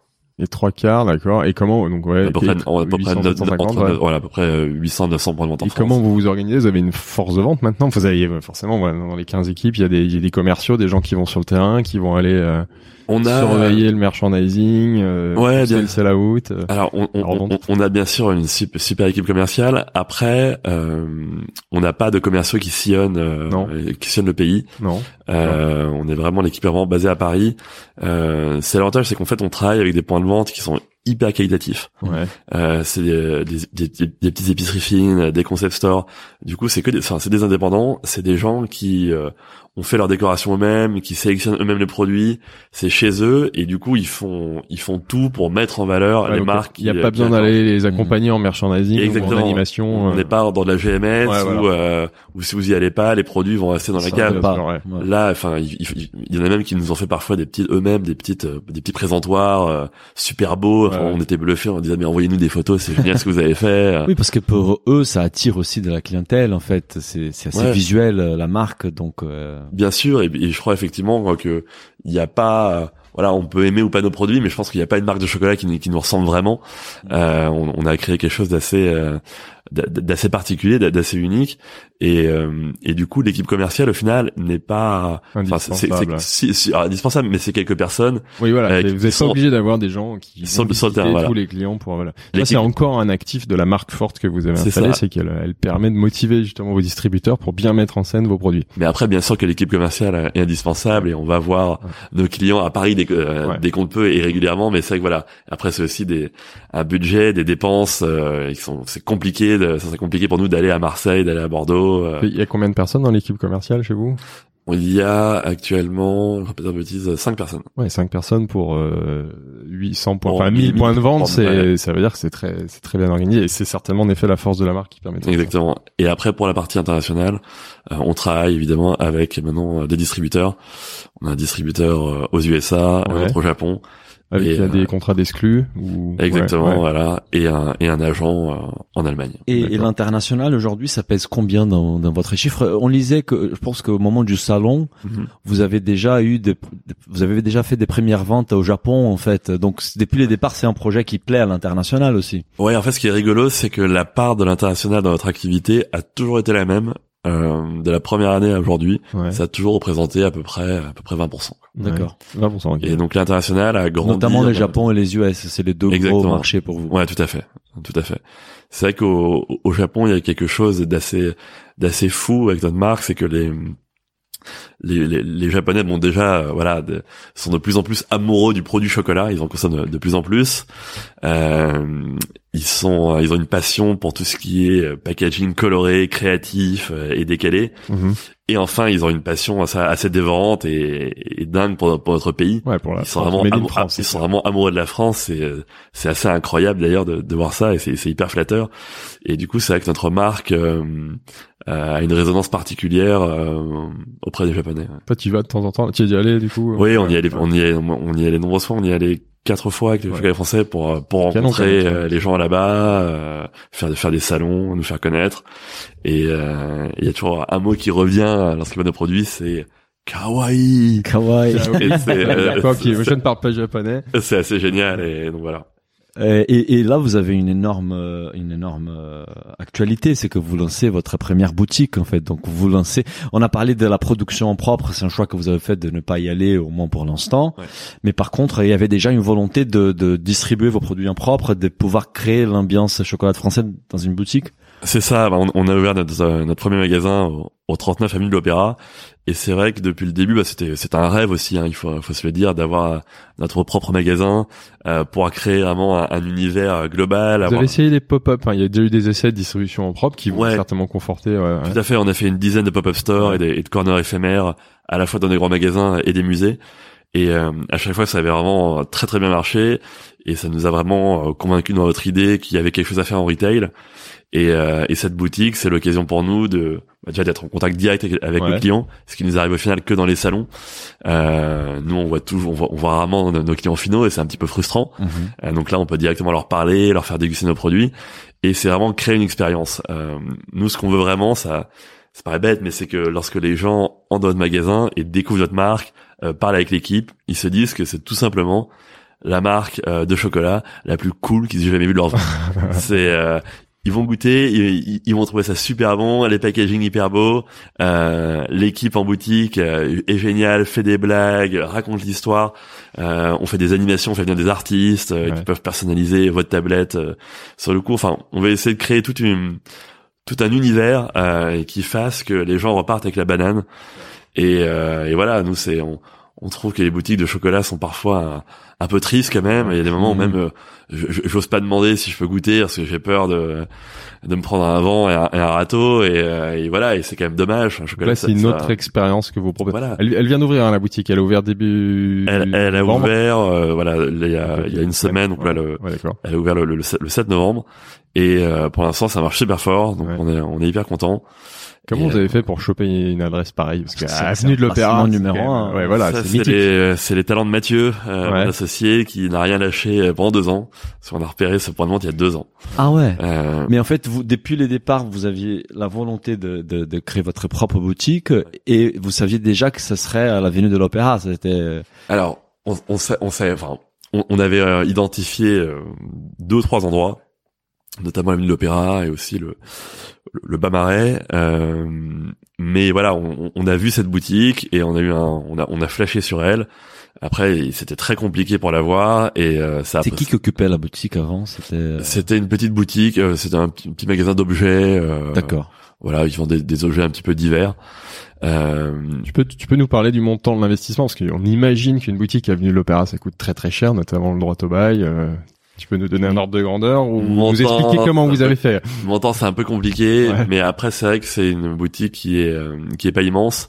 Elle fait Et, euh, surface Ça fait 20 mètres carrés au total. Mais même euh, 20 mètres carrés et- l'Opéra, ça doit pas être donné. Voilà, et on a mis une réserve sur ces 20 mètres carrés. Ouais.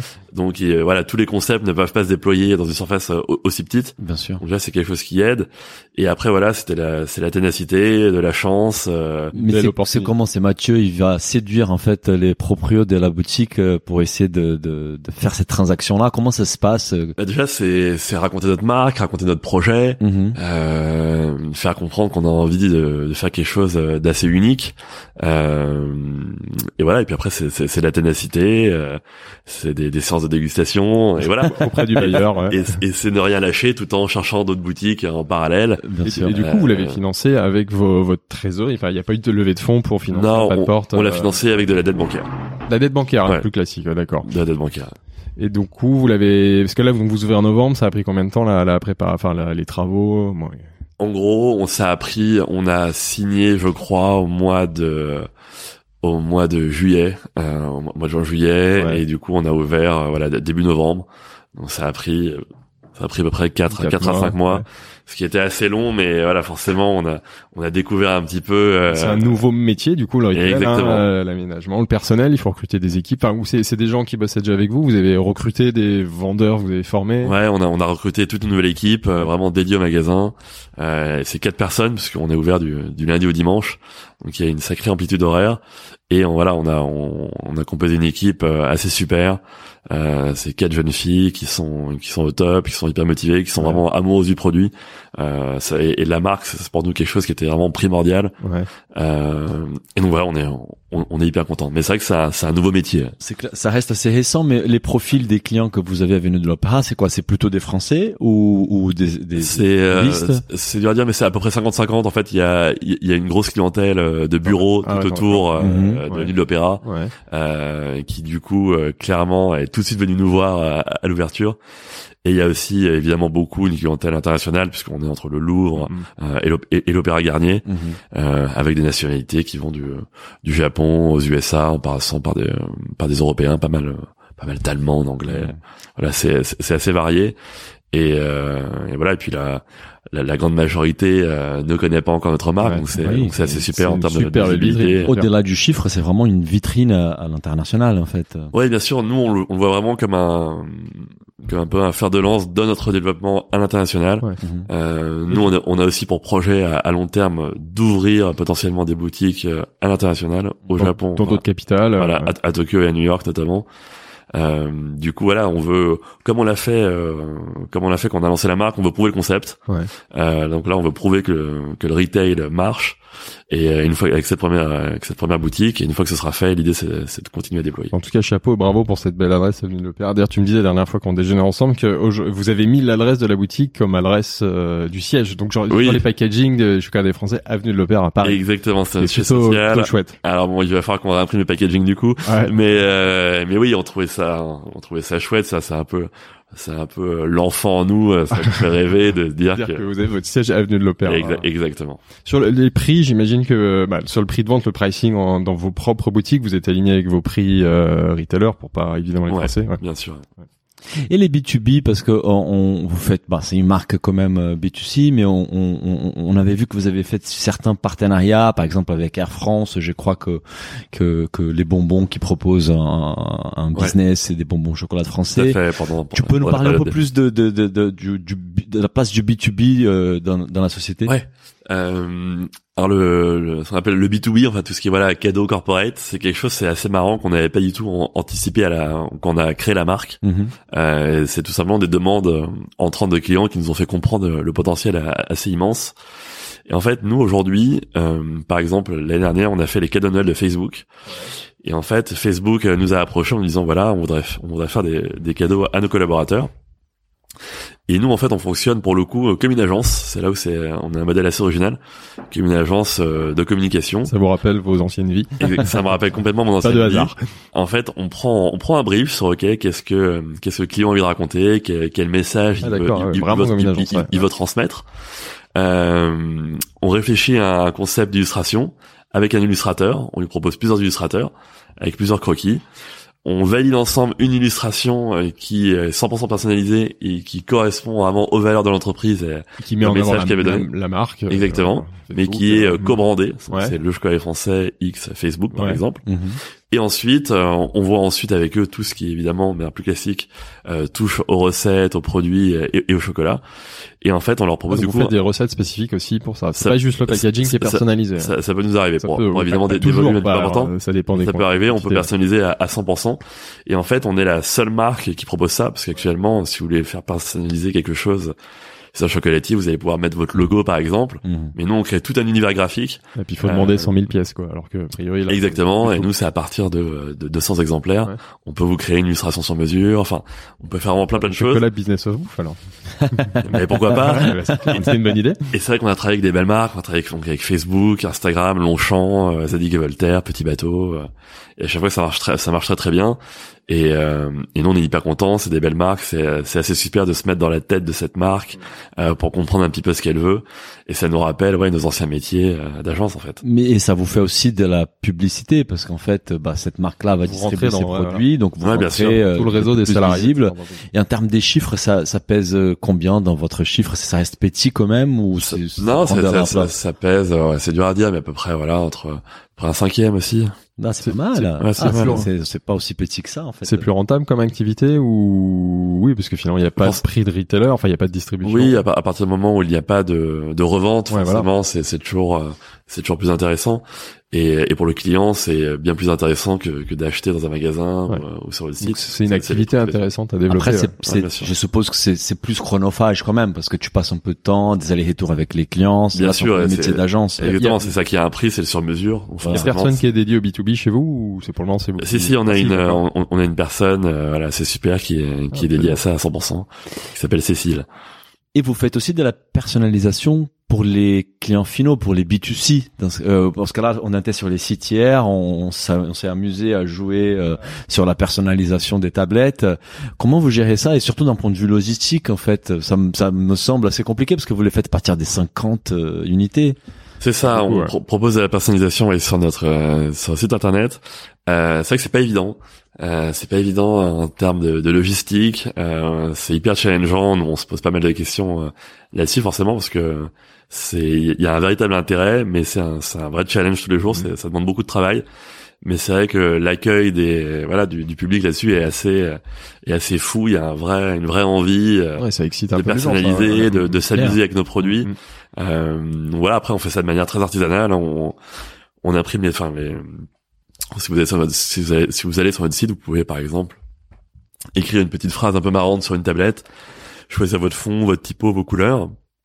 On reçoit la commande, on imprime euh, les étiquettes, on les découpe, on emballe euh, le packaging, euh, l'étiquette à la main autour de la tablette de chocolat. Ça c'est fait où? Ça c'est fait dans vos bureaux à Paris ou c'est Non, un, c'est fait, un- c'est- un de c'est vos fait dans, dans un petit atelier. Ouais, d'accord. Euh, la DLIO, donc la date euh, de consommation euh, de, de limite, est écrite à la main ou tamponnée à la main. Ouais, sont encore on met ça dans une petite boîte, on ferme et on l'envoie par la poste. Donc ouais, c'est c'est du boulot. Ça reste très artisanal, C'est comme complètement artisanal. Oh, ouais. Ouais, complètement. ouais. Mais mais tu dis que en fait il y a une vraie demande des consommateurs et ça ça ça excite les gens en fait de pouvoir Ouais, bien sûr. Et après, on bosse, euh, on bosse beaucoup par exemple pour, pour des mariages, des baptêmes, des Ah événements. ouais, c'est clair. Euh, c'est assez sympa, ça fait un petit cadeau euh, rigolo. Euh, peut être Mathias et Julie euh, avec la date, euh, ou tout simplement des petites blagues. Enfin, il y a, il y a plein de choses à faire. Ça marche très bien au niveau du, du Secret Santa aussi, euh, quand, quand on approche de Noël. Donc euh, ouais, ça, c'est un produit sympa. On, on va parler peut-être. On, on était curieux de savoir euh, un peu plus sur, sur les chiffres de la société. Tu parles que vous étiez rentable, bah, à l'équilibre dès, dès les départs. On a vu que en 2017 vous avez fait 1 million euh, deux des chiffres d'affaires. En 2018 vous avez presque doublé 2 millions. Euh, 2019 19 vous attendez faire quoi comme chiffre? On devrait euh, dépasser les 3 millions d'euros. cette année Ah, donc vous allez Donc, être il y a un une croissance quasiment qui est- doublé encore. Ouais. ouais.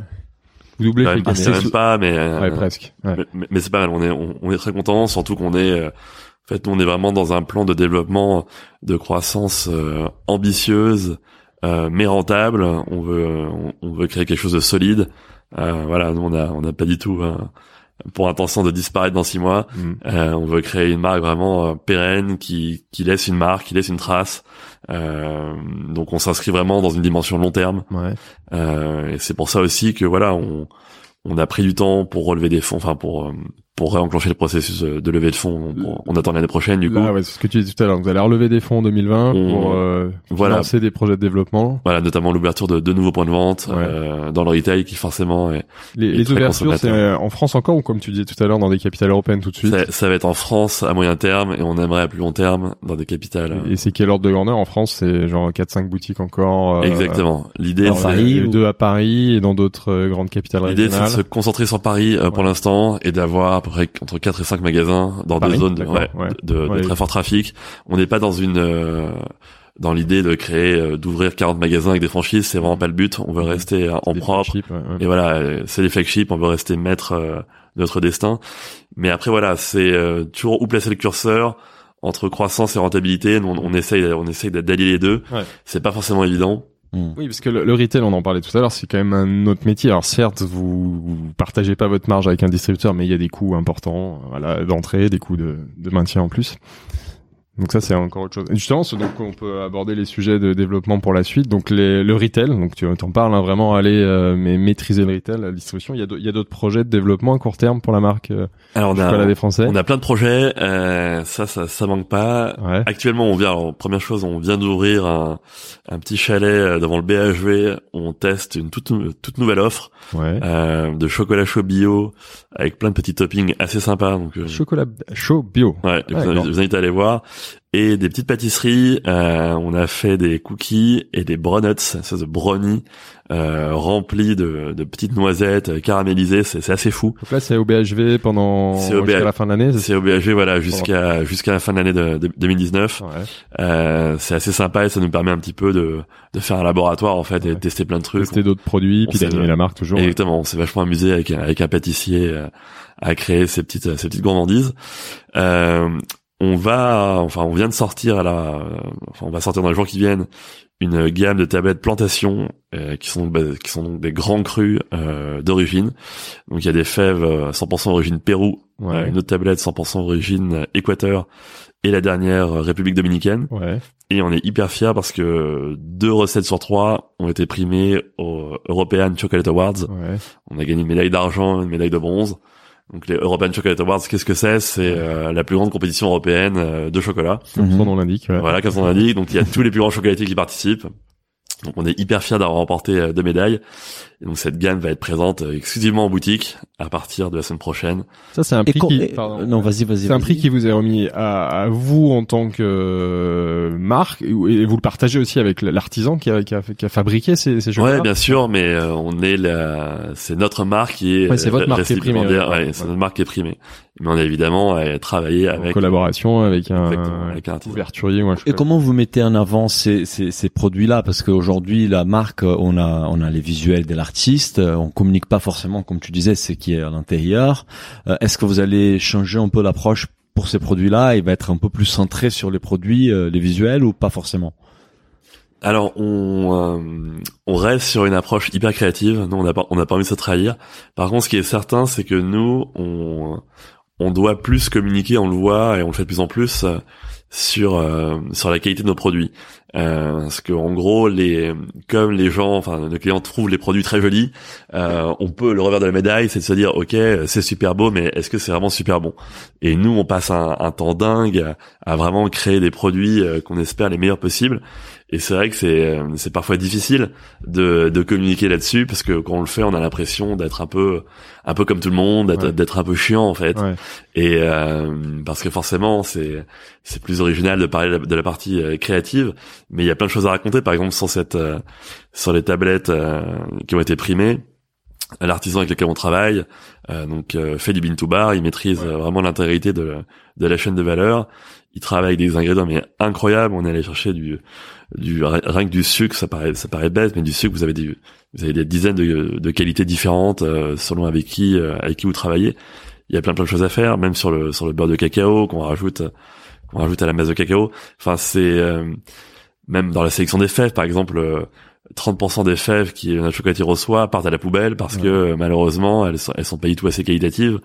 C'est euh, c'est vraiment une exigence qui est qui est hyper importante et c'est vrai qu'on communique de plus en plus dessus, mais le parfois le- la dimension créative prend un petit peu le, le dessus et voilà c'est le du coup, comment vous allez faire justement pour allier cet univers créatif et en même temps amener ce côté très les, sérieux, et les messages produits, qui est message important. produit, rassurer sur la provenance, Eh ben, la c'est- c'est- c'est là où- demande aujourd'hui là-dessus. ouais. Bien sûr, bah, c'est c'est là notamment où l'expérience retail est pour nous primordiale, c'est que on a quelqu'un euh, de chez nous qui va pouvoir expliquer, l'expliquer. qui ouais. peut raconter tout ça. Puis on peut avoir du visuel, des choses en Exactement. plus de la tablette qui expliquent, même des films où on voit voilà, la provenance, un cahier des charges qui est un peu expliqué. Et, Et oui, ça valeur. c'est un truc qui est hyper important et qui est forcément beaucoup plus dur à créer dans, lorsque vous êtes juste posé sur un rayon euh, noyé parmi vous, sur le packaging, ça va rester une identité qui est très créable. On on a compris, c'est l'ADN de, de la marque, mais vous n'allez pas aller aussi sur des messages un peu plus institutionnels, un peu plus, je veux dire, sérieux, mais qui, qui, qui montrent aussi l'engagement sur le, sur le sourcing et le savoir-faire. Ça en fait, on le on, on- on le fait quand même de plus en plus, mais euh, c'est surtout dans la communication périphérique. Ouais. Que ce soit sur, le, le produit, sur là, le sur site web, ouais. dans le retail.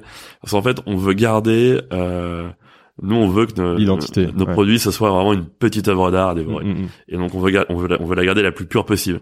Un exemple très concret, euh, donc toutes nos tablettes sont bio. On a fait le choix de mettre le logo bio au dos de la tablette. Ouais. Alors que tout le monde nous a dit, mais vous êtes bio, c'est génial, mettez-le devant. Sauf que mais le, pour nous, il était logo vert devant, ça peut-être le, impensable de, de casser l'unité euh, du design. Et, euh, et donc forcément voilà, c'est la c'est la qualité de- de- du défaut. Euh, c'est que c'est c'est compliqué de concilier les deux. On essaye, mais on veut avant, on, on veut en tout cas voilà, on préfère raconter euh, notre histoire Mhm. euh, plutôt que de l'imposer euh, sur le produit. Et en termes de nouveaux produits, ça, se- tu as parlé des, des, des projets autour du chocolat. Euh, nous, euh, en, en, préparant un peu ce, ce rendez-vous, on a, on a découvert qu'en fait l'entité juridique s'appelle la gourmandise des Français. Les gourmandises des Français. Les gourmandises des Français, les gourmandises, les gourmandises. donc C'est tout un programme. Et là, on s'est dit, mais peut-être qu'ils avaient déjà dès le départ l'ambition d'aller explo- explorer d'autres territoires au-delà du chocolat. Est-ce que c'est quelque chose que vous avez dans un coin de la tête ou pas du tout? En fait, on euh, c'était un simple conseil en fait pour le coup euh, juridique. C'était on, on, on s'était dit qu'on voulait pas se, se fermer de porte Euh, et donc on s'est appelé euh, les gourmandises des Français. Euh, après non, c'est pas euh, c'est pas prévu en fait. Nous, on, notre vision elle est assez claire, c'est que dans tout ce qu'on fait, il y aura toujours du chocolat. Ouais. Euh, alors ça peut être un petit topping, euh, ça peut être quelques, quelques grains, quelques grués, ou alors euh, 100% du produit. Mais euh, on on n'a pas vocation à faire une confiture de framboise, par exemple. Mhm. C'est pas quelque chose qui, qui nous intéresse. Vous n'avez pas allé dans le salé alors déjà. Non, on ira jamais dans, Chocolat, chocolat. on ira jamais dans le salé. Parce qu'il y aurait des choses à faire dans le Et- salé. Ah dans- bah, dans- bien dans sûr, les mais- vins, dans Ah, tous les oui. savoir-faire français, il y a certainement des choses. à- Et nous, notre ambition, Ah, c'est vraiment de devenir une marque euh, vraiment de chocolat, de référence internationale, dans l'univers du cadeau gourmet. Ouais. Et euh, il y a déjà beaucoup, beaucoup, beaucoup de choses à faire là-dessus. Donc euh, voilà, on vous laisse les petits fours. Il y a pas de souci. Bon, il y a de la place pour des entrepreneurs qui nous écoutent. Ils peuvent peut-être Bah, euh, lancer euh, les petits, des petits gâteaux de, des Français. Je, je, en fait, euh, tu parlais de, de ton envie, de votre, de votre envie de pérenniser la marque. Donc, vous n'êtes pas là pour les courts termes. Vraiment, ça une marque qui va rester sur la durée. Comment tu imagines les chocolats des Français dans 10 ans, en fait? C'est quoi ta, qu'est-ce que tu aimerais retrouver dans 10 ans pour les chocolats des Français? plein plein de choses. Alors, C'est une question qu'on se- pose souvent. Euh, nous, dans dix ans, on aimerait euh, tout simplement que déjà que lorsque quelqu'un euh, pense à la France, pense à Paris, il pense au chocolat Français. Euh, moi, il y a un truc euh, que je cite souvent. Euh, il m'est arrivé de regarder une série un peu ignoble qui s'appelle Gossip Girl. Je sais pas si vous le connaissez, c'est un peu honteux. Je devrais pas dire ça ici. Ouais, Fais attention à des gens qui nous écoutent. Voilà, c'est c'est ça va rester, ça surtout. Et à un moment, bref, euh, donc c'est sur des New-Yorkais, un petit peu de la, de la- jeunesse dorée, et ils organisent un voyage à Paris, un week-end, je crois. Et la, et, et la fille euh, dit, euh, ah, on va aller à Paris, on va pouvoir, on va pouvoir déguster des macarons Pierre Hermé. et, et je me suis dit, mais c'est génial quand c'est une série C'est américaine. énorme. Il pense à Paris et là, juste après Paris, elle parle de macarons. Et nous, on voudrait que la tablette de chocolat du chocolat français, ce soit un produit aussi iconique euh, que le macaron pyramé, que le thé euh, mariage frère. Ça pour Et- travailler le placement produit dans des, dans des grands films américains. Alors, ça se travaille tout ça. hein. Exactement, et ça se traduit aussi par des par des points de vente euh, en France, des points de vente dans les grandes capitales euh, européennes et mondiales, Mhm. avec des flagships, avec euh, avec une possibilité euh, de se restaurer sur place. Euh, Il y a plein plein de choses à faire, et puis évidemment de de comment dire de vraiment euh, continuer dans cette lignée de développement produit euh, de, de mix entre la gourmandise d'un côté euh, le savoir-faire français de l'autre et cette touche de créativité euh, qui nous je pense caractérise vraiment Euh, on commence à se rapprocher de la fin. Euh, on a toujours une question euh, qu'on pose autour de la- de, de de- l'échec de réussite, en fait, de l'apprentissage. Euh, pour toi, quel était ton plus gros échec au apprentissage avec les chocolats des Français et ta plus grande réussite, fierté avec ces projets? Des échecs on en a eu plein forcément hein, que- comme tout le monde Euh, je réfléchis du coup le plus gros échec Oui, que, ou juste un Mhm. qui soit juste intéressant à raconter et partager, peut-être que qui peut aider d'autres personnes à, à ne pas commettre les mêmes euh, échecs ou, ou les commettre, mais bon, en apprendre. Hmm, je, je- réfléchis, hein, donnez-moi une petite seconde. Je vais commencer par la, La grande par- réussite, par- par- voilà, par la grande réussite et la fierté. Euh, nous, c'est vraiment d'avoir réussi à fédérer euh, une équipe autour de, autour de ce projet. En fait, euh, ça paraît, ça paraît bête hein, comme ça, mais euh, nous, enfin, quand on a, quand on était à trois, euh, voilà, chez mes parents avec notre tablette de chocolat. Euh, jamais on avait, on avait imaginé que cinq ans plus tard, on serait entouré une équipe de 20, de 20 personnes hyper talentueuses et qui vivent la marque, enfin qui vivent la marque, la font vivre et qui sont vraiment à fond dans le projet. Et ça, c'est un truc vraiment assez exceptionnel. De parfois, vous voyez que en fait vous euh, vous lâchez un petit peu euh, les rênes et vous vous rendez compte que qu'il se passe plein de choses et qu'en fait que que sans vous, euh, l'équipe prend le relais et, euh, et fait des choses assez exceptionnelles, parfois mieux que ce que vous auriez fait ou imaginé. Et ça, c'est vraiment hyper intéressant euh, chaque jour. Et après, euh, nous, on a vu un, un gros échec, un, Ah, enfin ça y est, c'était revenu. un, un gros, enfin, mais on en a plein, mais on, a, on a vu à un moment il y a quelques années des gros soucis en, en logistique. Euh, qui ont vraiment été très très compliqués. On, a, on était avec un partenaire qui était terrible.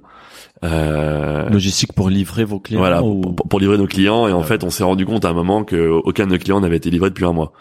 Et euh, contrairement à ce que nous disait notre notre prestataire logistique de l'époque, et qui on a arrêté de travailler extrêmement vite. Ouais. Et on a pris la décision en fait de quand on a compris vraiment que c'était sans issue, enfin l'ampleur du problème, on a pris la décision de, de couper la branche Mhm. et de réintégrer nous-mêmes toute la logistique. D'accord. On a recommencé à faire des cartons, à acheter du scotch. On est allé chez chez Office Depot, on a acheté 500 cartons, euh, de 100 rouleaux de scotch, et on a réexpédié les colis nous-mêmes. Alors que ça faisait trois ans qu'on existait et que Ouais. ça faisait un an qu'on avait externalisé la Ah, le logistique. temps de trouver un autre prestataire. Exactement. euh, pour rebondir et de- Et en fait, c'est que on n'avait pas. Euh, Et a- pourquoi tu penses que vous avez bon, parce que finalement là la faute c'est pas à vous c'est au, c'est au, au- Si, c'est parce qu'en fait, on n'avait pas. pas bien choisi le on- euh, on- n'avait pas compris que en fait euh, la logistique c'est un métier qui demande euh, un contrôle, un investissement de part ouais, hyper, hyper important. Et en fait, Mhm. nous on avait on avait on avait sous-traité ça en se disant qu'en fait on avait trouvé quelqu'un qui allait régler tous nos Le problèmes. mec, vous le payez, il va faire le boulot. Exactement. De contrôler. Ouais. Et ça c'était euh, c'était une vraie erreur de notre part. mhm. Euh, bon, il se trouve qu'en plus ce prestataire était était voilà Sérieux. était pas très sérieux, mais euh, c'était vraiment une erreur de notre part et euh, et qui voilà qui aurait pu nous coûter très cher.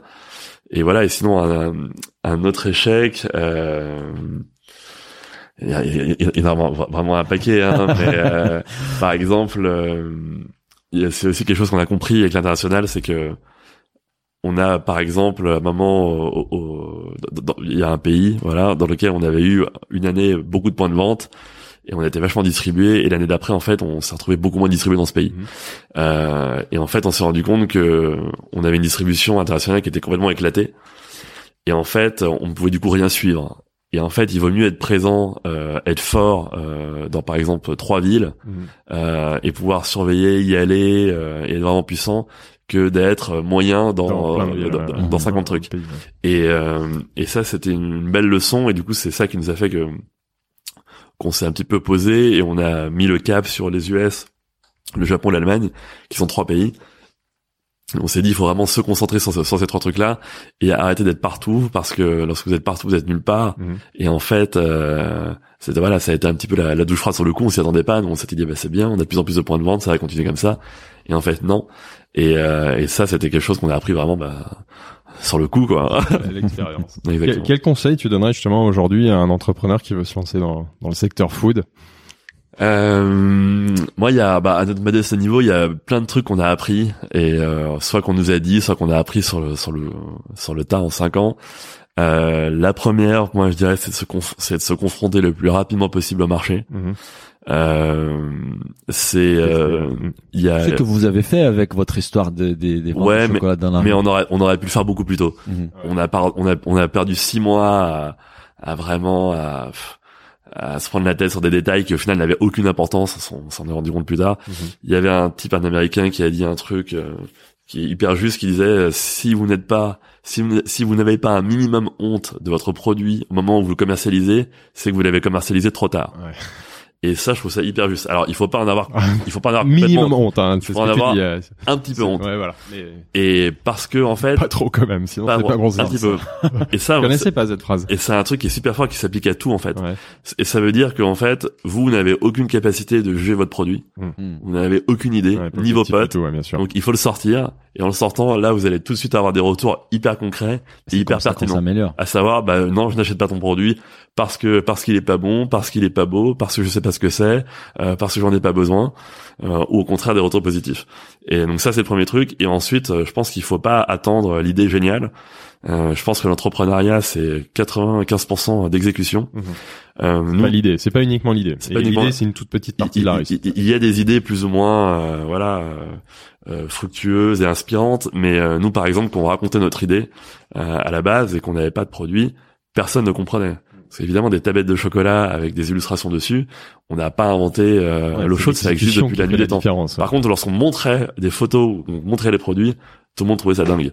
Euh, donc c'est comment on fait la différence, comment on fait autrement, mieux, euh, pour moins cher, meilleur, euh, un produit qui peut très bien exister déjà, Ouais. ou alors ne pas exister.